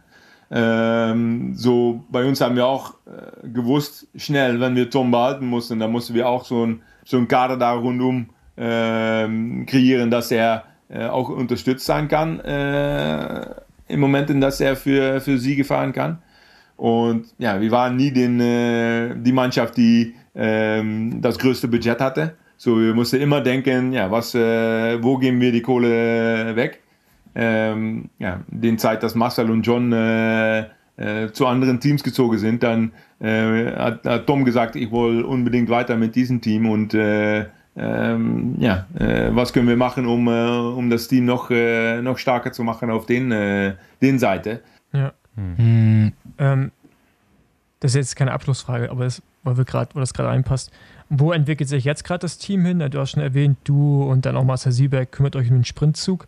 Mhm. Aber was ist so das langfristige Ziel vom Team? Also wo wollt ihr hin? Ich denke, Gesamtwertung ist schwierig, ne, weil es finanziell, da, da, brauchst du, ich weiß nicht, was ihr ein Budget habt, aber da brauchst du ja wahrscheinlich schon so, um es realistisch umzusetzen, 25, 30 Millionen im Jahr, ja. denke ich mal mindestens. Ähm, also so, was ist das Ziel vom Team ähm, mit bestimmten Fahrern? Wo soll es hingehen? Mhm. Ich denke, das, Team von, das Ziel von uns ist eigentlich, ähm, wir wollen langfristig ein ähm, Topsport-Team haben, so ein, ein World Tour, World Tour Team. Ähm, wenn du in den niedrigen Rangen von Budget gehst, dann musst du einfach kreativ sein. Äh, wir können es uns nicht leisten, um einfach so ein GC-Team zu kaufen und ähm, äh, ja, zu sagen, okay, jetzt äh, kaufen wir äh, jemand äh, Pojakach und äh, kaufen dann äh, zehn gute Helfer und äh, äh, schicken dann jedes Mal acht von die zum, zum Tour de France. Ähm, so wie wir sehen, wir wollen wirklich junge Talenten weiterentwickeln. Und ähm, ja, eigentlich haben wir dann ähm, die Hoffnung, dass, oder die Hoffnung, wir sehen es jetzt, dass wir eine junge Truppe haben, wo wir eigentlich auch die Schritte mitmachen können, die wir damals mit äh, die, die Truppe von Skill Shimano äh, gemacht haben. Nur diese Jungs sind viel mehr talentiert. So, hm. hoffentlich geht das ein bisschen schneller. Ähm, und die, äh, ähm, ja, das, das, die große Frage ist, können wir die Jungs behalten, äh, wann die wirklich äh, sich weiterentwickeln. Was wir gut können, ist äh, junge Fahrer besser machen und auch mit jungen Fahrern schon äh, Ergebnisse erreichen. Und ähm, ja, das ist einfach ähm, was wir wollen, weitermachen. Äh, wir haben nicht so unbedingt, okay, wir müssen unbedingt in so vielen Jahren Tour de France äh, gewinnen oder ja, äh, wir sind doch so realistisch, dass wir wissen, ja, wenn, wenn das passiert, dann ist es nicht, weil wir eine, Mannschaft gekauft haben, nur wenn wir eine Truppe, die wir selbst äh, ähm, ja, äh, wie heißt das, ähm, aufgewachsen haben, äh, mhm. zusammenhalten äh, könnten. So, wir planen nicht auf Ergebnis, wir, wir planen nur auf Entwicklung. Manchmal hat man das Gefühl, es ist ein, es ist ein World Tour Development Team. Also es ist kein Devo-Team von einem World Tour Team, sondern ihr seid ein World Tour Team, was Development Rider hat. Also so fühlt sich's. Also jetzt bei der Tour sind die alle mega jung, ne? Also, mhm. also der Großteil. Und äh, ähm, dann irgendwie, wenn die halt gut werden, so wie der Stirrer letztes Jahr, ne? Dann irgendwie mhm. bei der Vuelta so rasiert, ist halt wahrscheinlich auch mega schwierig, die Leute zu halten, weil dann kommen halt die mit einem größeren Budget oder die gewählt sind, für einen Fahrer sehr viel Geld auszugeben.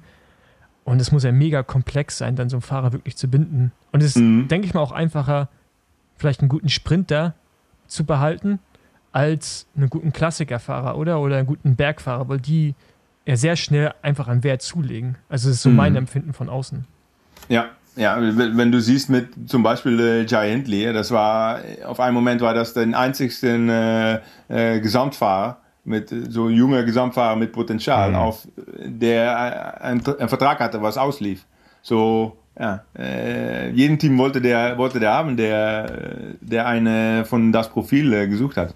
Und ähm, ja, auch von den, von dem Blick denke ich, wir mussten fokussieren auf den, ähm, ähm, den Grundlager, so dass wir wieder so ein, zum Beispiel mit, in, mit einem Sprintzug, aber auch mit einem äh, GC-Team, auch mit einem Klassiker-Team, dass wir äh, eine Truppe haben, die zusammen ein gutes Niveau halten, wo wir dann so ein, zum Beispiel so ein Marcel Kittel reinbringen können und auf einen Moment ist das ähm, den Sänger in dem Band, der äh, uns wieder erfolgreich macht. Und liebsten, äh, liebsten entwickeln wir der Fahrer selbst. Aber ähm, ja, äh, wir haben auch keine Angst, wenn, wenn die Möglichkeit wieder da ist, ähm, ja, auch so jemanden zu, hol zu holen, weil es gut passt.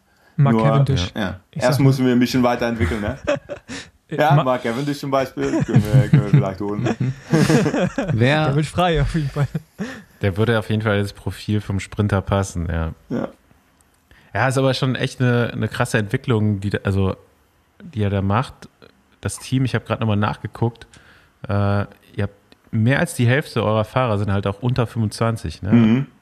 Und das ist ja dann schon, macht, macht schon Hoffnung, wenn man die Fahrer halten kann, äh, für, für die nächsten Jahre auf jeden Fall. Ähm, ich habe jetzt auch mal eine kleine Zwischenfrage an, erst an Basti und an Paul, die habe ich schon vor dem Podcast gestellt, konnte keiner beantworten so richtig. Ähm, wie viele deutsche Fahrer hat das Team DSM unter Vertrag? Ja, das hast du ja schon gesagt. Ja, Also im World Tour Team gesagt. 8. Ja, aber ich kann es jetzt. Ich, Könnt ihr die aufzählen? ja, ich kann anfangen. Also Dance, ähm, Meyerhofer, dann äh, der Degenkolb, Freund, Degenkolb, dann der Freund von, äh, Florian von Liane- Stork, von Liane Lippert, Merkel, Florian Stork. Ja, sind Merkel wir bei 5. Ja, fünf. also ich habe mitgezählt. Ähm, Kanter, nee, Kanter, Äh, Kanter ist weg. Er ist weg. Ist Movistar. Äh, Ja, der wird, wird echt schon. Mhm. Also mir fallen Ah, Brenner? gerade- Brenner, sechs. mh, Habt ihr echt acht Deutsche? Ja. Das ist ja dann ein Drittel des Teams, oder? Ihr seid aber auch schon bei sieben. okay. Einer fehlt noch. Also Süderlin ist auch weg. Ich spreche. Roy, kannst du das, kannst du, kannst du den letzten sagen? Arndt, denke ich. Niklas. Habt ihr Ah, vergessen? Ah, ah, ja, stimmt, dann waren es doch, aber dann fehlt immer noch einer. Ja, es waren sechs. Ja. Nikias Arndt, sieben. Und wer ist der achte? Ah, Roy weiß auch nicht. Ich muss es Das äh, Leon Heinschke. Ja. Da wäre ich jetzt auch nicht Stimmt, der ist ja auch im. World Tour Team, ja. Genau. Ja, auch noch sehr, sehr jung. Äh, ist, glaube ich, gerade aus, ist im letzten, er ist gerade aus der U23 raus. ja. Also ja. ist, Er hat äh, vier Jahre bei uns im äh, Divo-Bereich Mhm. gefahren und jetzt äh, einen Schritt hoch gemacht. Kommt der. und ja, kann, äh, Roy, kannst du mir jetzt auch sagen, wie viele holländische Fahrer ihr im Team habt? Äh, ein Profiteam, World Tour Team. Ja, im Profiteam. Fünf, denke ich. Ah, ne, es sind sieben. Sieben noch. Okay. okay, Jungs, dann äh, machen wir wieder eine Runde. Also, man muss sagen, also hier steht jetzt Kaspar van Uden, steht jetzt hier schon im World Ah, Tour ja, Team ja, drin. der Der, ist ja jetzt äh, gerade erst äh, hochgekommen. Ne? genau. Ja. Ja. Aber da habe ich direkt mal eine Frage. Ähm, Hannes Wilksch, kommt der hoch? Vielleicht. nee, ich denke, Hannes, ähm, ja, ich war zwei Jahren, äh, vergangene zwei Jahren äh, verantwortlich fürs, äh, fürs Divo-Team. Ja. Und ähm, ja, wie Hannes äh, sich jetzt entwickelt, äh, das freut mich wirklich, weil es ist ein Junge, der sehr, sehr seriös lebt und da ist immer gesehen, okay, äh, der hat mehr in sich, als, äh, als was rauskommt. Ähm, ja, nur wegen äh, die Corona-Jahren, äh, einige, ähm, ja, äh, einige Momente von, von Krankheit oder Verletzungen auf dem falschen Moment, dass es Rennen gab, die ihnen gepasst haben. Ähm, ja, hat dazu beigetragen, dass er noch nicht wirklich bis dieses Jahr äh, zeigen könnte, was er, was er wirklich äh, kann. Und ja, ich denke, dieses Jahr mit Top, äh, Top 10 im äh, Baby Giro und äh, ja, wie er die letzte Woche auch weiterzieht, äh, ja, hat er äh, endlich mal äh, gezeigt, was, äh, was in ihm ist. Ja. Eine direkte Frage da. Ähm, die Corona-Jahre, bezieht ihr die ein in der Verpflichtung der Fahrer? Also wenn ihr jetzt Nachwuchsfahrer nehmt aus dem U23-Team oder von anderen Teams, ähm, habt ihr eine andere Sicht darauf, dass die jetzt zwei Jahre eigentlich zum Teil kaum Radrennen fahren konnten? Oder muss man das so ein bisschen vernachlässigen, weil am Ende interessiert es ja doch keinen, ob man da jetzt zwei Jahre irgendwie keine Ergebnisse geliefert hat, weil es am Ende wirklich rein ums Resultat geht. Ja. Ich denke, wenn bei uns, wenn wir zum U23-Team gucken, dann und ein junger Fahrer kommt da rein, ähm, ja, wir, wir holen nur Fahrer rein, wovon wir denken, das können, äh, ja, in eine, einige Jahren können das gute World Tour Profis äh, sein. Ähm, nur wissen wir, wenn die vom Junioren kommen, dann musst du noch so viel lernen, äh, um den Schritt höher zu machen. Ähm, einige Sachen, die, ähm, ja, äh, die da oft gelernt äh, werden müssen, ist äh, ordentlich trainieren. Äh, gut die, ähm, ja, die, die Belastung, die du in, U, in äh, U19 fährst, äh, wie viel Trainingsarbeit du machen musst, äh, wie strukturiert du trainieren musst, ist anders als im U23. Das ist ein Schritt. Ähm, ja, äh, bei uns wohnen viele von den Jungs, die wohnen äh, Teil vom Jahr in, in Holland, trainieren zusammen. Ähm, das ist auch ein Schritt. Und ein, erstes Mal von zu Hause weg für eine längere Zeit. Ähm, daneben, ja, U23 Rennen ist etwas anderes als U, äh, U19, so da musste ich angewöhnen. Ähm, bei uns fahren auch die Jungs äh, ab und zu äh, auf Punkt 1 Level mit, äh, mit World Team. Das ist noch wieder ein Schritt. So, ja, da kommt eigentlich viel auf so, so eine junge Fahrer äh, auf einen Moment, wenn du 18 Jahre bist, äh, alles zusammen auf, da, auf dich hin. Was wir viel gesehen haben in die Corona-Jahren, war es, ich denke, für, die ersten und zweiten Jahr äh, U23-Fahrer, war es einfach eine Zeit, wo die ja, drei, vier Monate hintereinander äh, nur fokussiert sein können auf äh, Training und äh, ja, seinen eigenen Körper kennenlernen, äh, lernen, was es ist, um äh, mehr Stunden auf dem Rad zu verbringen. Ich denke, die ersten und zweiten Jahr äh, kam es eigentlich mehr entgegen, als dass die die Rennen vermisst haben. Äh, okay. nur für die, ähm, ähm, für die Verfolger von, von Radsport ist es deswegen auch ein bisschen schwer zu sehen, wer entwickelt sich jetzt und wer nicht, weil es gibt kein Rennen, wo die das zeigen können es nur abwarten, wann der Ergebnis kommt, nicht ob der Ergebnis kommt. Und mhm. ähm, ja, das war einfach das, das Schwierige in die Zeit für die Jungs, äh, einfach die Ruhe zu behalten. Ähm, was ist denn, was du, das Beste, was du aus deiner Karriere mitgenommen hast und eines der ersten Dinge, die du jungen Fahrern als sportlicher Leiter jetzt mit auf den Weg gibst? Äh, viele junge Fahrer, die wollen wirklich schnell alles. Und ähm, die, die, wollen einen Schritt höher nach, äh, nach World Tour, die wollen äh, viel Geld verdienen, die wollen, äh, ja, die wollen alles so schnell wie möglich. Und ähm, ja, wann man warten kann und wann man die Schritte macht auf den richtigen Moment und nicht äh, bei den ersten äh, Möglichkeiten, der es, äh, der es bringt, dann holst du, denke ich, das meiste aus deiner Karriere. Und äh, es gibt, äh, gibt Fahrer genug, die ja, für, für eine, ja, mal vom Team wechseln und für äh, ein bisschen mehr Gehalt, aber sich da äh, nicht wohlfühlen oder Leute, die äh, zu früh den Schritt machen zum, äh, Profi-Bereich und dann einfach nicht, nicht, nicht wirklich gut reinkommen. Und es gibt wenig, die, die sagen können, okay, lass mir mal warten, lass mir noch mal ein Jahr U23 fahren Lass mir mal wirklich lernen, was es ist, um Rennen zu gewinnen. Äh, nicht nur bei Zufall, aber strukturiert.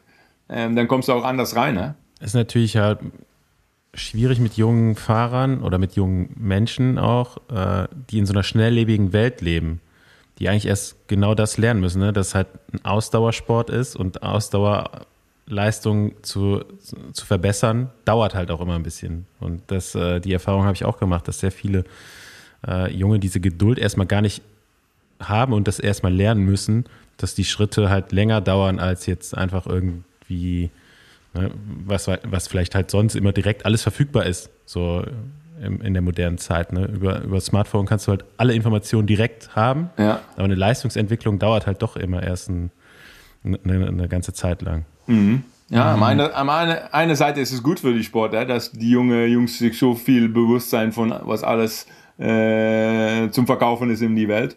Äh, deswegen sind die jetzt auch äh, schon mit, äh, mit 23, 24 schon so weit als Profi. Wo, ja, vor 20 Jahren äh, äh, hieß es immer, ja, die, die gute Fahrer sind immer so rund um 30.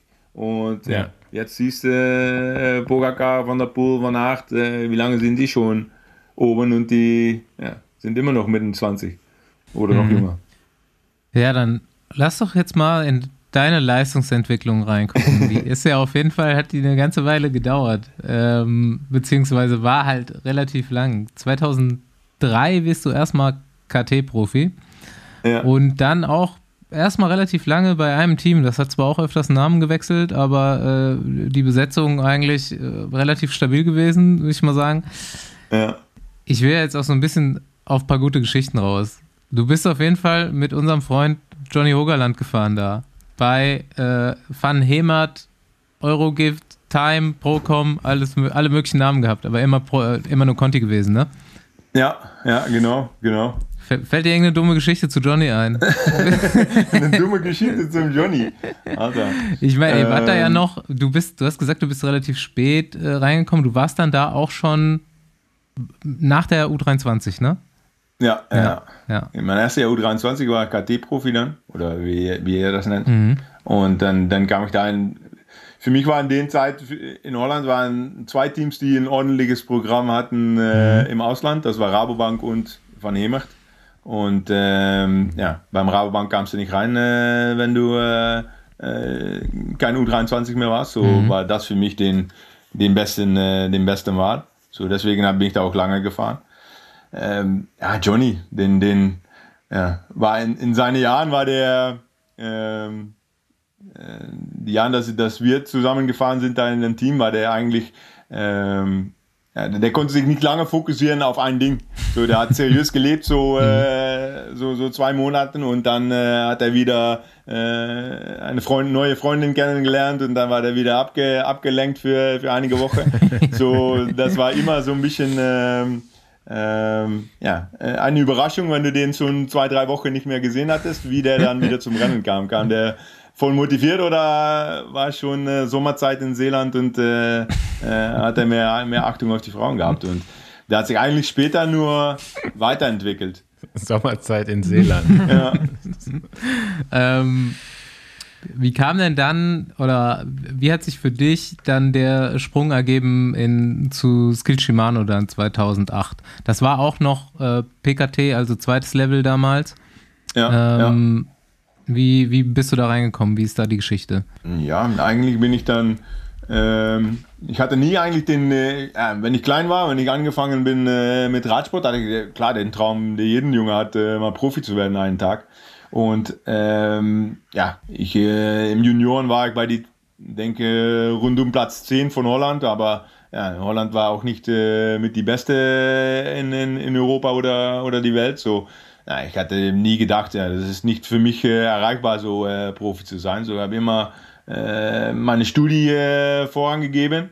Und wenn den zu Ende war, dann war ich auch jedes Jahr ein bisschen besser geworden als Rad, äh, Radfahrer. Äh, meistens Kriterium, Kriteriumsgefahren, gar nicht so viele Eintagsrennen über 100 äh, Kilometer. Ähm, und das habe ich dann in den letzten Jahren, dass ich noch die Studie hatte, das ein bisschen rausgefunden. Bin ich von Verein gewechselt und mehr auf die langere äh, Rennen äh, gekommen. Und dann entdeckt, dass ich ja, eigentlich mehr könnte, als ich, dass ich selbst gedacht hat.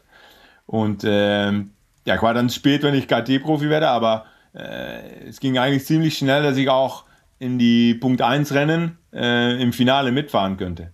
Und ja, da äh, ist ich dann eigentlich schon in 2006 war Skill schon ähm, äh, interessiert in mich, aber am Ende ist dann äh, Martin den Bakker, der war von Milram, vielleicht ist er noch mit Paul gefahren da, und vielleicht war das ein bisschen später. Mal, nee, warte mal. Den Bakker, so ein Holländer, alter Holländer, der war dann, äh, ja, bei Milram äh, hat er keinen Vertrag mehr bekommen und ähm, ja, der wollte einfach noch, äh, noch fahren. Der war mal Zweiter bei Lüttich, Zweiter bei Amstel Gold Race, äh, war eine gute, eine gute Profi. Und ähm, ja, damals hatten die äh, Martin den Bakker für den gleichen Gehalt äh, holen können, äh, zum Beispiel als, äh, als mich und ein andere, andere Fahrer. So äh, äh, ist dann schief gelaufen, um schon in 2.7 Profi zu werden. Dann dachte ich, ja, wenn ich so nah dran war, äh, wieso soll ich dann nicht noch ein Jahr nur fokussieren auf die Punkt 1 Rennen und, äh, und mich da ja, ein bisschen, äh, ein bisschen zeigen für, für die Profiteams. Und dann, äh, äh, dann kann ich vielleicht noch mal einen Schritt machen. Und eigentlich in der Zeit, dass ich ja, da mich äh, zeigte in die Punkt 1 Rennen, ähm, war auch Kenny, der hat schon den Schritt gemacht von meinem alten Team, von Hemert nach äh, Skill Shimano. Und der kam dann so ein bisschen in die, äh, ja, in die, äh, äh in die Sprints, kam der gut weg, aber ja, die hatten wirklich Leute gesucht, um ihn äh, ein bisschen zu unterstützen im Finale. Und dann Kenny auch mal gesagt, ey, äh, Roy hat mir immer gut geholfen in, äh, in U23, äh, in Van Hemert. Und ähm, ich denke, ja, der entwickelt sich gut. So, der war ein bisschen meine, ähm, ja, äh, mein Eingang zum, äh, zum Skill Shimano. Und äh, eigentlich die ersten Jahre, dass ich da reinkam, ich war ziemlich schnell ein von den ältesten Jungs, so vielleicht von Profi-Erfahrung hatte ich nicht, nicht viel mehr als, als die Jungs da, aber von Lebenserfahrung war ja, schon schnell jemand, den, ähm, ja, den, äh, wo die anderen nach äh, zugehört haben. Und äh, ähm, ja, das habe ich einfach von da aus äh, weiterentwickelt und äh, die Rolle habe ich eigentlich immer so ein bisschen gehabt. Direkt als Road Captain verpflichtet. Ja, schnell. ja. ja, Martin den Backer war noch immer da, wenn ja. ich da mein erstes Jahr war. Und der war dann damals Road Captain und ja, äh, wenn der aufgehört hat, dann bin ich weiter das weitergemacht. Ja. Du hast ja dann in diesen Jahren von 2008 bis 2019, ich glaube, mit 70 Prozent aller deutschen Fahrer einmal gefahren im Team. habe ich nachgeguckt. Es war wirklich, also ich, ich zähle das hier mal kurz zusammen. Wagi, Simoni, Kittel, Kluge, Fröhlinger, Reimer, Degenkolb, Gretsch, Klemme, Arndt, Walscheid jetzt auch noch, genau am Schluss ja. dann. Ähm, ja, gut, ja, und Stork. Was haben wir noch? Bauhaus, Chemner. alle, alle dabei, echt. Mir ist jetzt, wo ich mir das nochmal angeguckt habe, eine ganz gute Frage eingefallen, glaube ich. Mal gucken, was du dazu sagst. Ja. Du von außen mit dem Blick aus dem niederländischen System, was sagst du von außen zum deutschen Nachwuchssystem? Ähm, heutzutage oder Heutzu damals? Heutzutage. ah, ja, vielleicht auch über die Jahre, ne? Ja, ich denke über die Jahre, was, äh, was eigentlich äh, ich immer so gut fand von de, das deutsche Nachwuchssystem, ist die, äh, die Möglichkeiten, die äh, Radfahrer immer gekriegt haben. Beim, äh, beim Bundeswehr, beim äh, Polizei, ja, immer, ja, gab es immer gute, gute Jungs, die da schon in Erfurt oder in, in Cottbus zusammengelebt haben. Und ja, das war für uns wie ein magischen, äh, magisches Zentra, wo wir dachten, ja, da werden die, die, gute, die gute Jungs äh, aufgewachsen.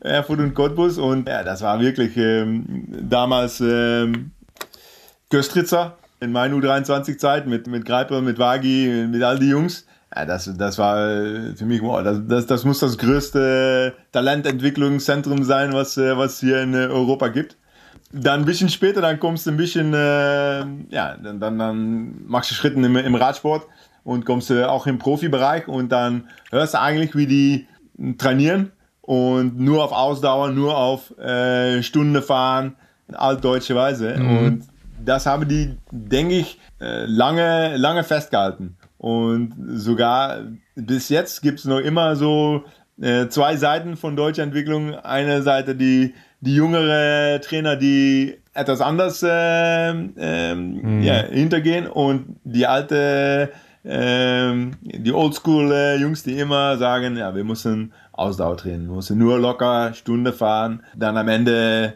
kurz für die Rennen mal ein bisschen mehr intensiv. So, es war immer so etwas magisch, wie viel, äh, wie viel Möglichkeiten die, äh, die junge Fahrer immer gekriegt haben bei, äh, in Deutschland im Vergleich mit Holland. Aber auf der anderen Seite hat es mir auch ein bisschen ja, überrascht, wie, wie lange ihr eigentlich auf den gleichen Arbeitsweise äh, gearbeitet habt. Und was glaubst du ist der, der richtige Weg? Liegt der nicht irgendwo genau dazwischen?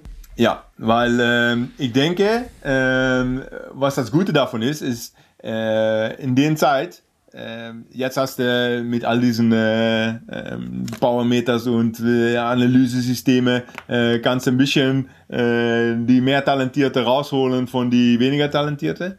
Ähm, ja, durch die so viel zu belasten, äh, fallen die, die, die Schwache, die fallen weg und die, die Starke, die bleiben übrig. So, äh, es ist auch eine, ja, ein System, wo du, ja, wo du auch die, die, die Talenten, wo, wo die oben kommen. Nur, ich denke nicht, dass du so das Maximale aus äh, dem Potenzial holst. Aber Mhm. ja, es ist ein Weg, um eine Grundlage zu haben. Ja.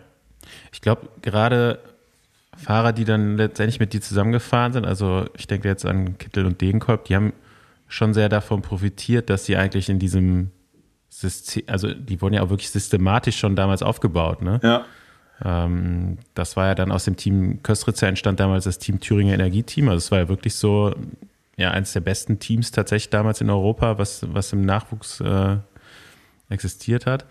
Und ähm, ich finde, das geht gerade so ein bisschen verloren, vielleicht, dass so viele junge Trainer eben zu wenig Wert auf diese Grundlagenentwicklung setzen, dass dann eventuell bei, also bei den Junioren funktioniert das ja alles noch gut, aber die Rennen sind halt auch nur zweieinhalb Stunden lang. Ne? Und dass der, dass dieser Entwicklungsschritt bei den, bei den Profis dann eben länger dauert, weil die diese Grundlage gar nicht haben. Ja. Ja. Die Problematik ist aber auch, dass du, dass du immer das Gefühl hast, du musst viel, viel schneller Erfolg einfahren als früher. Also du hast ja Mhm. früher viel mehr Zeit, die noch zu entwickeln. Jetzt bis zum letzten Jahr, du weißt ja selber, du bist Fahrermanager, hast du einen Fahrer, der im letzten Jahr U23 ist, muss ja schon die ganz großen Resultate einfahren, damit du den einen Profivertrag kriegen oder damit der einen Profivertrag kriegen kann. Das heißt, ist, die, ist dann wirklich noch in der Wahrnehmung auch die Zeit dafür da? Außer du hast ein System wie DSM, die picken halt aus den Junioren die Besten und geben denen dann vielleicht auch Zeit über vier Jahre. Aber wenn du nicht in so einem Devo-Team bist, ist in meiner Wahrnehmung gar nicht mehr die Zeit vorhanden, sich wirklich mal auf so eine Basis zu konzentrieren. In, ich rede jetzt auch gerade so von der Juniorenklasse, ne? wo, wo das, glaube ich, so ein bisschen verloren geht. In der U23, klar, da werden Ergebnisse immer wichtiger, aber dass überhaupt in den, in den Jugendklassen, also vielleicht sogar schon in der U17, dass da gar nicht mehr Wert gelegt wird auf dieses, was früher in Deutschland halt so das, das Ding war, ne? Lange, viel, lange, ruhige Einheiten. Ähm, ja, Das sehe ich gerade, geht so ein bisschen verloren auf jeden Fall. Ja ich denke, das, das, das stimmt auch, was Paul sagt. Äh, Den, den Zeit hat, äh, hat er einfach nicht. Und ähm, ähm, ja, äh, das ist auch, kommt auch wieder zurück zu dem Punkt, was ich äh, vorher gesagt habe. Die Jungs, die nehmen sich auch nicht den Zeit, um etwas wirklich gut zu entwickeln. Die, die, ja, die sind eher ge, äh, geneigt äh, zu Wahlen für den, den kurzen Weg.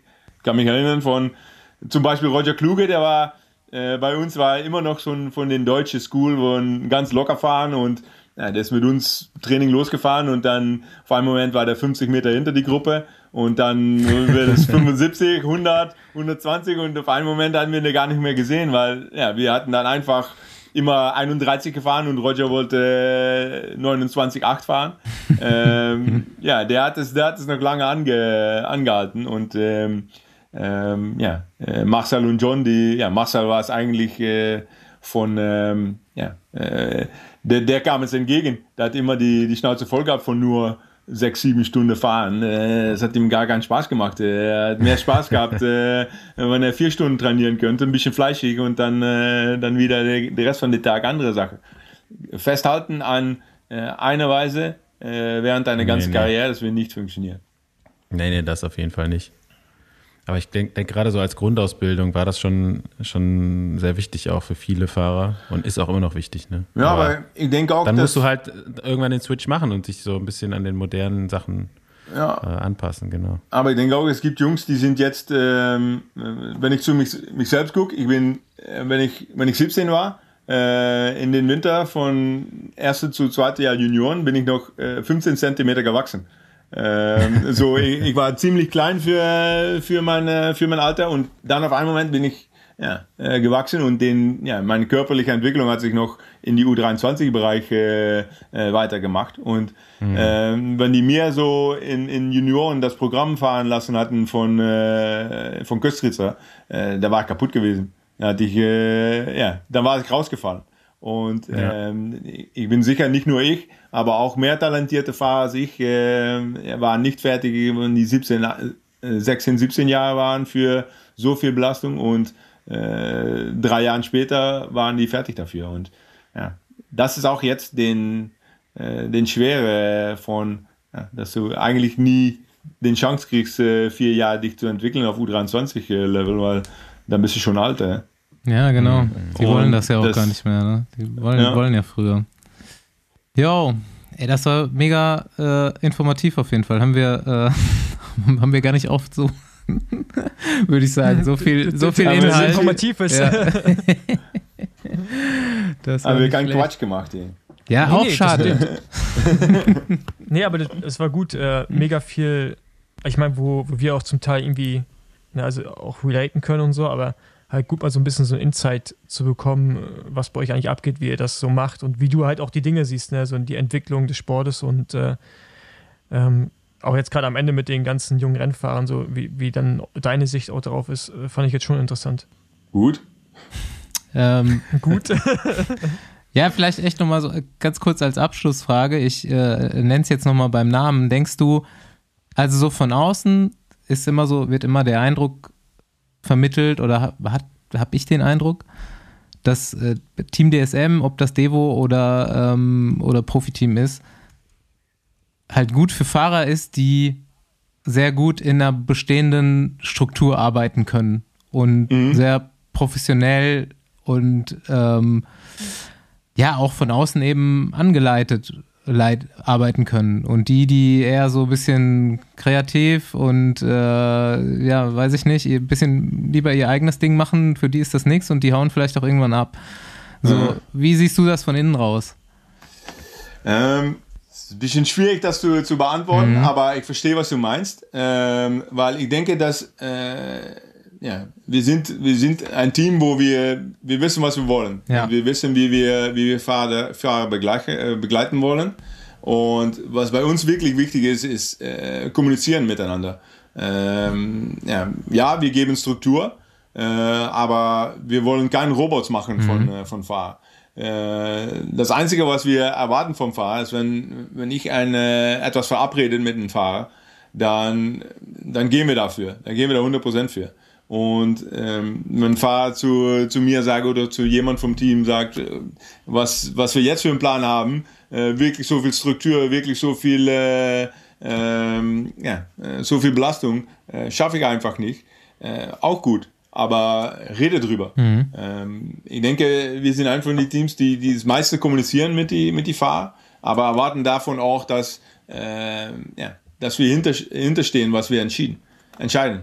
Und ja, für, für Jungs, die, ähm, ähm, ja, die einfach selbst entscheiden wollen, äh, was sie trainieren, äh, abwarten, wie, äh, wie der Tag äh, anfängt, äh, wie die sich fühlen. Okay, heute fahre ich fünf Stunden, weil es äh, schönes Wetter, morgen regnet es, dann bleibe ich zu Hause.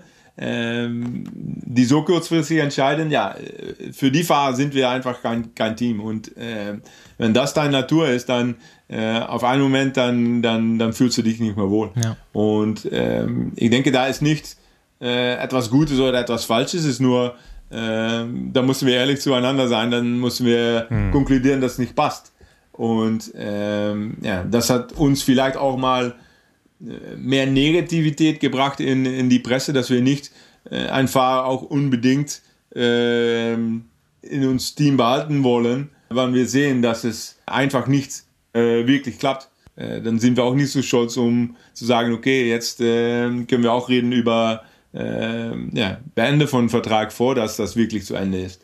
Und ähm, ich weiß auch, es gibt äh, äh, ganz viele Leute, die beim anderen Teams eigentlich auf ihren Zeit aussitzen. Die wissen, okay, jetzt äh, mache ich hier mein Ding. Äh, hoffentlich kann ich mich irgendwo zeigen, dann bin ich nach äh, dieses Jahr weg. So wollen wir eigentlich nicht miteinander arbeiten. Manchmal sehen Leute das nur von außen als, dass es wirklich strukturiert ist und dass du wirklich wie ein Robot sein musst. Aber eigentlich ist das Gegenteil die Wahrheit. Äh, Du kannst eigentlich bei uns alles bringen, äh, was du denkst. Alles bringen, was du auf dein Herz hast. Auch wir fragen von Fahrern mitzudenken über Trainingspläne, über Expertplanen. So, ich denke, die haben wirklich Einfluss. Nur wenn wir dann konkludieren, okay, so gehen wir es machen, dann gehen wir es auch so machen. Und ähm, die müssen auch akzeptieren, okay, sportliche Leitung, äh, Experten, die sind am Ende verantwortlich für, äh, wie es läuft. Wie, Ja, sieht, das- wie seht das- ihr das dann äh, von, außen, äh, von außen an? Ja. Wenn man es sich einfach macht, dann sieht man das genauso, wie du es gerade gesagt hast. Dass, also man nimmt das so ein bisschen negativ wahr. Aber wenn man mal genauer guckt, dann sieht man ja einfach mal die Fahrer, die ihr in den letzten Jahren in Anführungszeichen verloren habt, egal ob die jetzt nach dem Ende der Vertragslaufzeit gewechselt haben oder halt während der Vertragslaufzeit schon mal gewechselt haben. Am Ende habt ihr die alle besser gemacht. Ne, Jeder, also es gibt, glaube ich, keinen Fahrer, der bei dem Team schlechter geworden ist.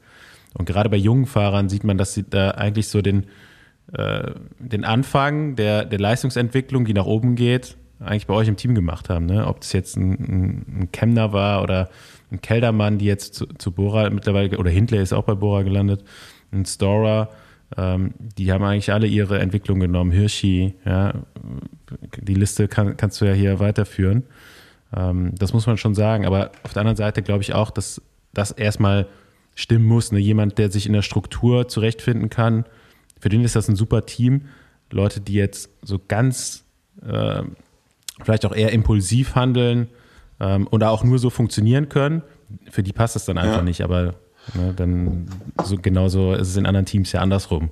Ja, und da, da haben wir in der Vergangenheit vielleicht auch von, von die sportlichen Leiter raus äh, Fehler gemacht, dass wir äh, Jungs beim Team genommen haben, wo wir äh, uns nicht genug im, ähm, ja, in, in weiter gedacht haben, okay, wir sind die als Person wirklich, passen die wirklich bei unserer Weise von Arbeit äh, oder nicht? Und ähm, ja, äh, am Ende von so einem Typ, der immer sagt, ich, ich fahre wie die Sonne scheint und äh, ich äh, äh, bin froh, wenn ich, äh, wenn ich das alles selbst entscheiden kann. Ähm, ja, die können wir versuchen, äh, 180 äh, Grad zu drehen und ganz auf unsere, unsere Weise denken zu lassen. Aber ja, das, das ist eigentlich auch eine Unmöglichkeit. So klar, da, da haben wir auch selbst Fehler gemacht, äh, mit, mit die falschen Leute zu rekrutieren. Ne? Ja, aber ihr seid auf jeden Fall, muss man schon sagen, sehr konsequent in euren Entscheidungen. Ne? Also wenn jemand da ist, wo es nicht mehr passt, dann ist auch ciao. Also da ist dann kein, das merkt man schon, da ist dann kein Weg. Weißt du, also das ist so, wenn die Entscheidung gefallen ist, diese Person passt nicht mehr ins Team und die andere Person will auch nicht mehr im Team sein, dann ist so eine unmittelbare Trennung bei euch auf jeden Fall auch immer möglich. Und ich glaube, das macht es dann in der Außenwahrnehmung manchmal so, so krass, dass dann so in der Ja. Saison so Entscheidung kommt, der Fahrer will wechseln, will früher aus dem Vertrag raus und ich bin dann auch bei Andi, ne? Das ist, glaube ich, dann echt so, man merkt schon, dass wenn man genau hinschaut, gewisse Leute passen halt rein in die Struktur und andere halt nicht. So und eigentlich ist es ja auch nur konsequent so zu arbeiten, gerade wenn man auch so ein bisschen dieses Budgetproblem habt, was ihr ja habt. Ich glaube, wenn du 10 Millionen mehr hättest, könntest du zum Teil auch anders agieren, weil du dir einfach ganz große Stars reinholst mit der Entourage und dann gleichzeitig erfolgreich bist. Aber ihr braucht ja auch diese extreme Struktur, um halt das Maximum aus dem rauszuholen, was ihr da an, an Talenten im Team habt. Und äh, von daher, ich sehe es ja auch immer gerne kritisch, weil es einfach ist, einfach zu sagen, ihr, ihr macht irgendwas, irgendwas falsch, aber am Ende des Tages muss man halt auch sagen, seid ihr halt erfolgreich mit dem. Ne? Und die Namen, die Andi gerade gesagt hat, sprechen schon so ein bisschen dafür, ähm, dass da bei euch vieles richtig gemacht wird. Von daher ist dann am, ja, so ein Thema auch immer komplexer, als man äh, es gerne haben möchte. Ja, ja das, das, deswegen ist es auch schwierig, um da wirklich ähm, das jedem äh, klar zu erklären. Weil ja. äh, am Ende muss auch ähm, die Jungs, die es alles auf die richtige Weise machen, muss auch ein bisschen, ähm, ja, äh, wie heißt das, schützen äh, für die Jungs, für wie das, äh, das nicht mehr passt. Weil Ja. das ist auch keine ehrliche, ehrliche Situation mehr dann.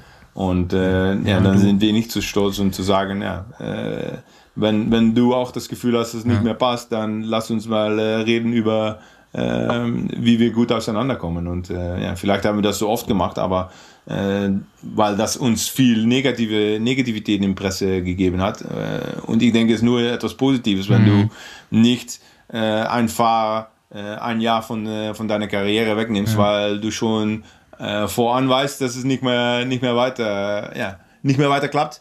Eine Profikarriere ist ziemlich kurz, weil ja, ein Jahr in einem Profibereich von zehn Jahren, äh, ja, wenn du in, in diesen zehn Jahren äh, mal ein oder zwei Jahren deinen Höhepunkt verpasst und äh, ein Jahr nicht im, äh, im Team bist, wo du äh, gut zurechtkommst, ja, dann, dann bist du auch, ähm, ja, sitzt auch die Fahrer im Weg äh, in ihrer Karriere. Ja, sehr nachvollziehbar und komplett richtig. Und dann gibt der Fahrer ja auch noch negative Energie ab an den Rest in, Ja, in dem ja. Jahr, in dem er dann da vielleicht zu lange ist. Mhm.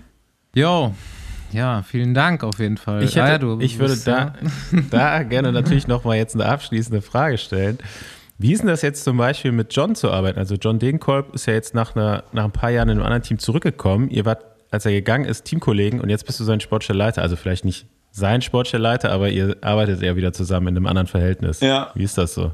Ja, das ist äh, komisch, aber ist auch wieder ganz äh, naturell, weißt du? Was ich als, als sportlicher Leiter ähm, das Schwierigste fand, war, dass wenn ich Fahrer war und ich war in das Rennen mit, mit die Fahrer, dann wusste ich, okay, ähm, am Ende, so wollen wir es, dass es läuft, so läuft es und das ist falsch gegangen. Und äh, jetzt als sportlicher Leiter musste wirklich so viel aus den Jungs rausholen. Und weil ich so viel mit, mit John gearbeitet habe in der Vergangenheit, weiß ich eigentlich, wie der tickt im Rennen. Und dass er es eigentlich auch so sieht, wie ich es sehe. So, ähm, ja, für, für mich und für mehrere von unseren sportlichen Leiter ist John wirklich eine äh, Verlängerung von äh, ihren, äh, äh, ihren Qualitäten. Und äh, ich denke, John, äh, wie der in die Mitte von der Gruppe steht, ähm, ist immer schön zu sehen, wie, ja, wie er noch immer der gleiche Typ ist, wie er in der Vergangenheit war, nur ein bisschen Jahre an Alter. Ja, der Älteste, habe ich gesehen. Ja, ist er der. Älteste? Okay. Ja, ist der älteste Fahrer im Team. Ein bisschen älter als war der dann. Ja, äh, sie sind gleicher Jahrgang, denke ich. Und äh, John ist dann von Januar. Ja, also John ist jetzt mittlerweile 33 und Bardet ist 31. Also Oh. vielleicht wird er noch. Ui, Vielleicht wird er noch 32.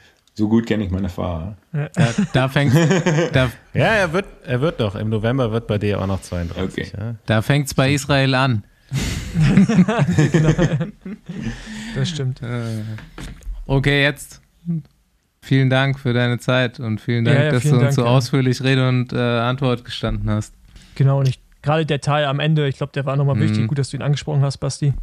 Ähm, von daher, äh, also ich gehe mit sehr viel mehr Wissen auf jeden Fall raus, auch gerade ganze Konstellation, wie er nicht gewisse Dinge macht dann am Ende des Tages, ja. Okay, gut.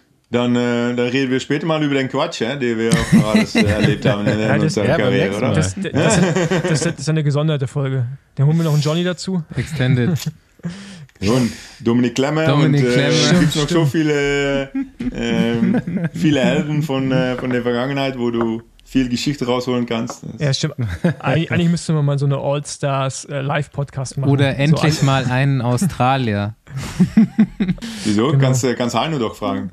Ja, Nee, nee, aber, äh, wir, wir meinen die anderen Australier. die, die härtesten Geschichten habe hab ich von Australien gehört. Genau, ja. Gut, Gut. Ja. Vielen Dank. dann Jo. äh, Gern gemacht. Roy, danke. Dann Und ähm, ja, bis zum nächsten Mal. genau. ich finde es gut, dass keinem aufgefallen ist, dass Basti die ganze Zeit Oberkörper Das ist jedem aufgefallen, aber es hat halt keiner angesprochen. Ja, genau. Aber, aber, aber jetzt wissen es auch die Zuhörenden. Roy hat, Roy Ja, hat es ist halt so, äh, Sommer, Sommerzeit nicht nur in Seeland. Ja. Nee, nee. Sommerzeit in Düs- Düsseldorf, oder was? Ja, Ja, Roy ja. hat heute äh, Vormittag noch gefragt, als wir kommuniziert haben, ob das auch mit Video ist. Habe ich gesagt, nee, du kannst Make-up brauchst du nicht. Ja. ist, ist nur Audio. Und, siehst du es? Nächste Runde Trainingrunde, gesponsert von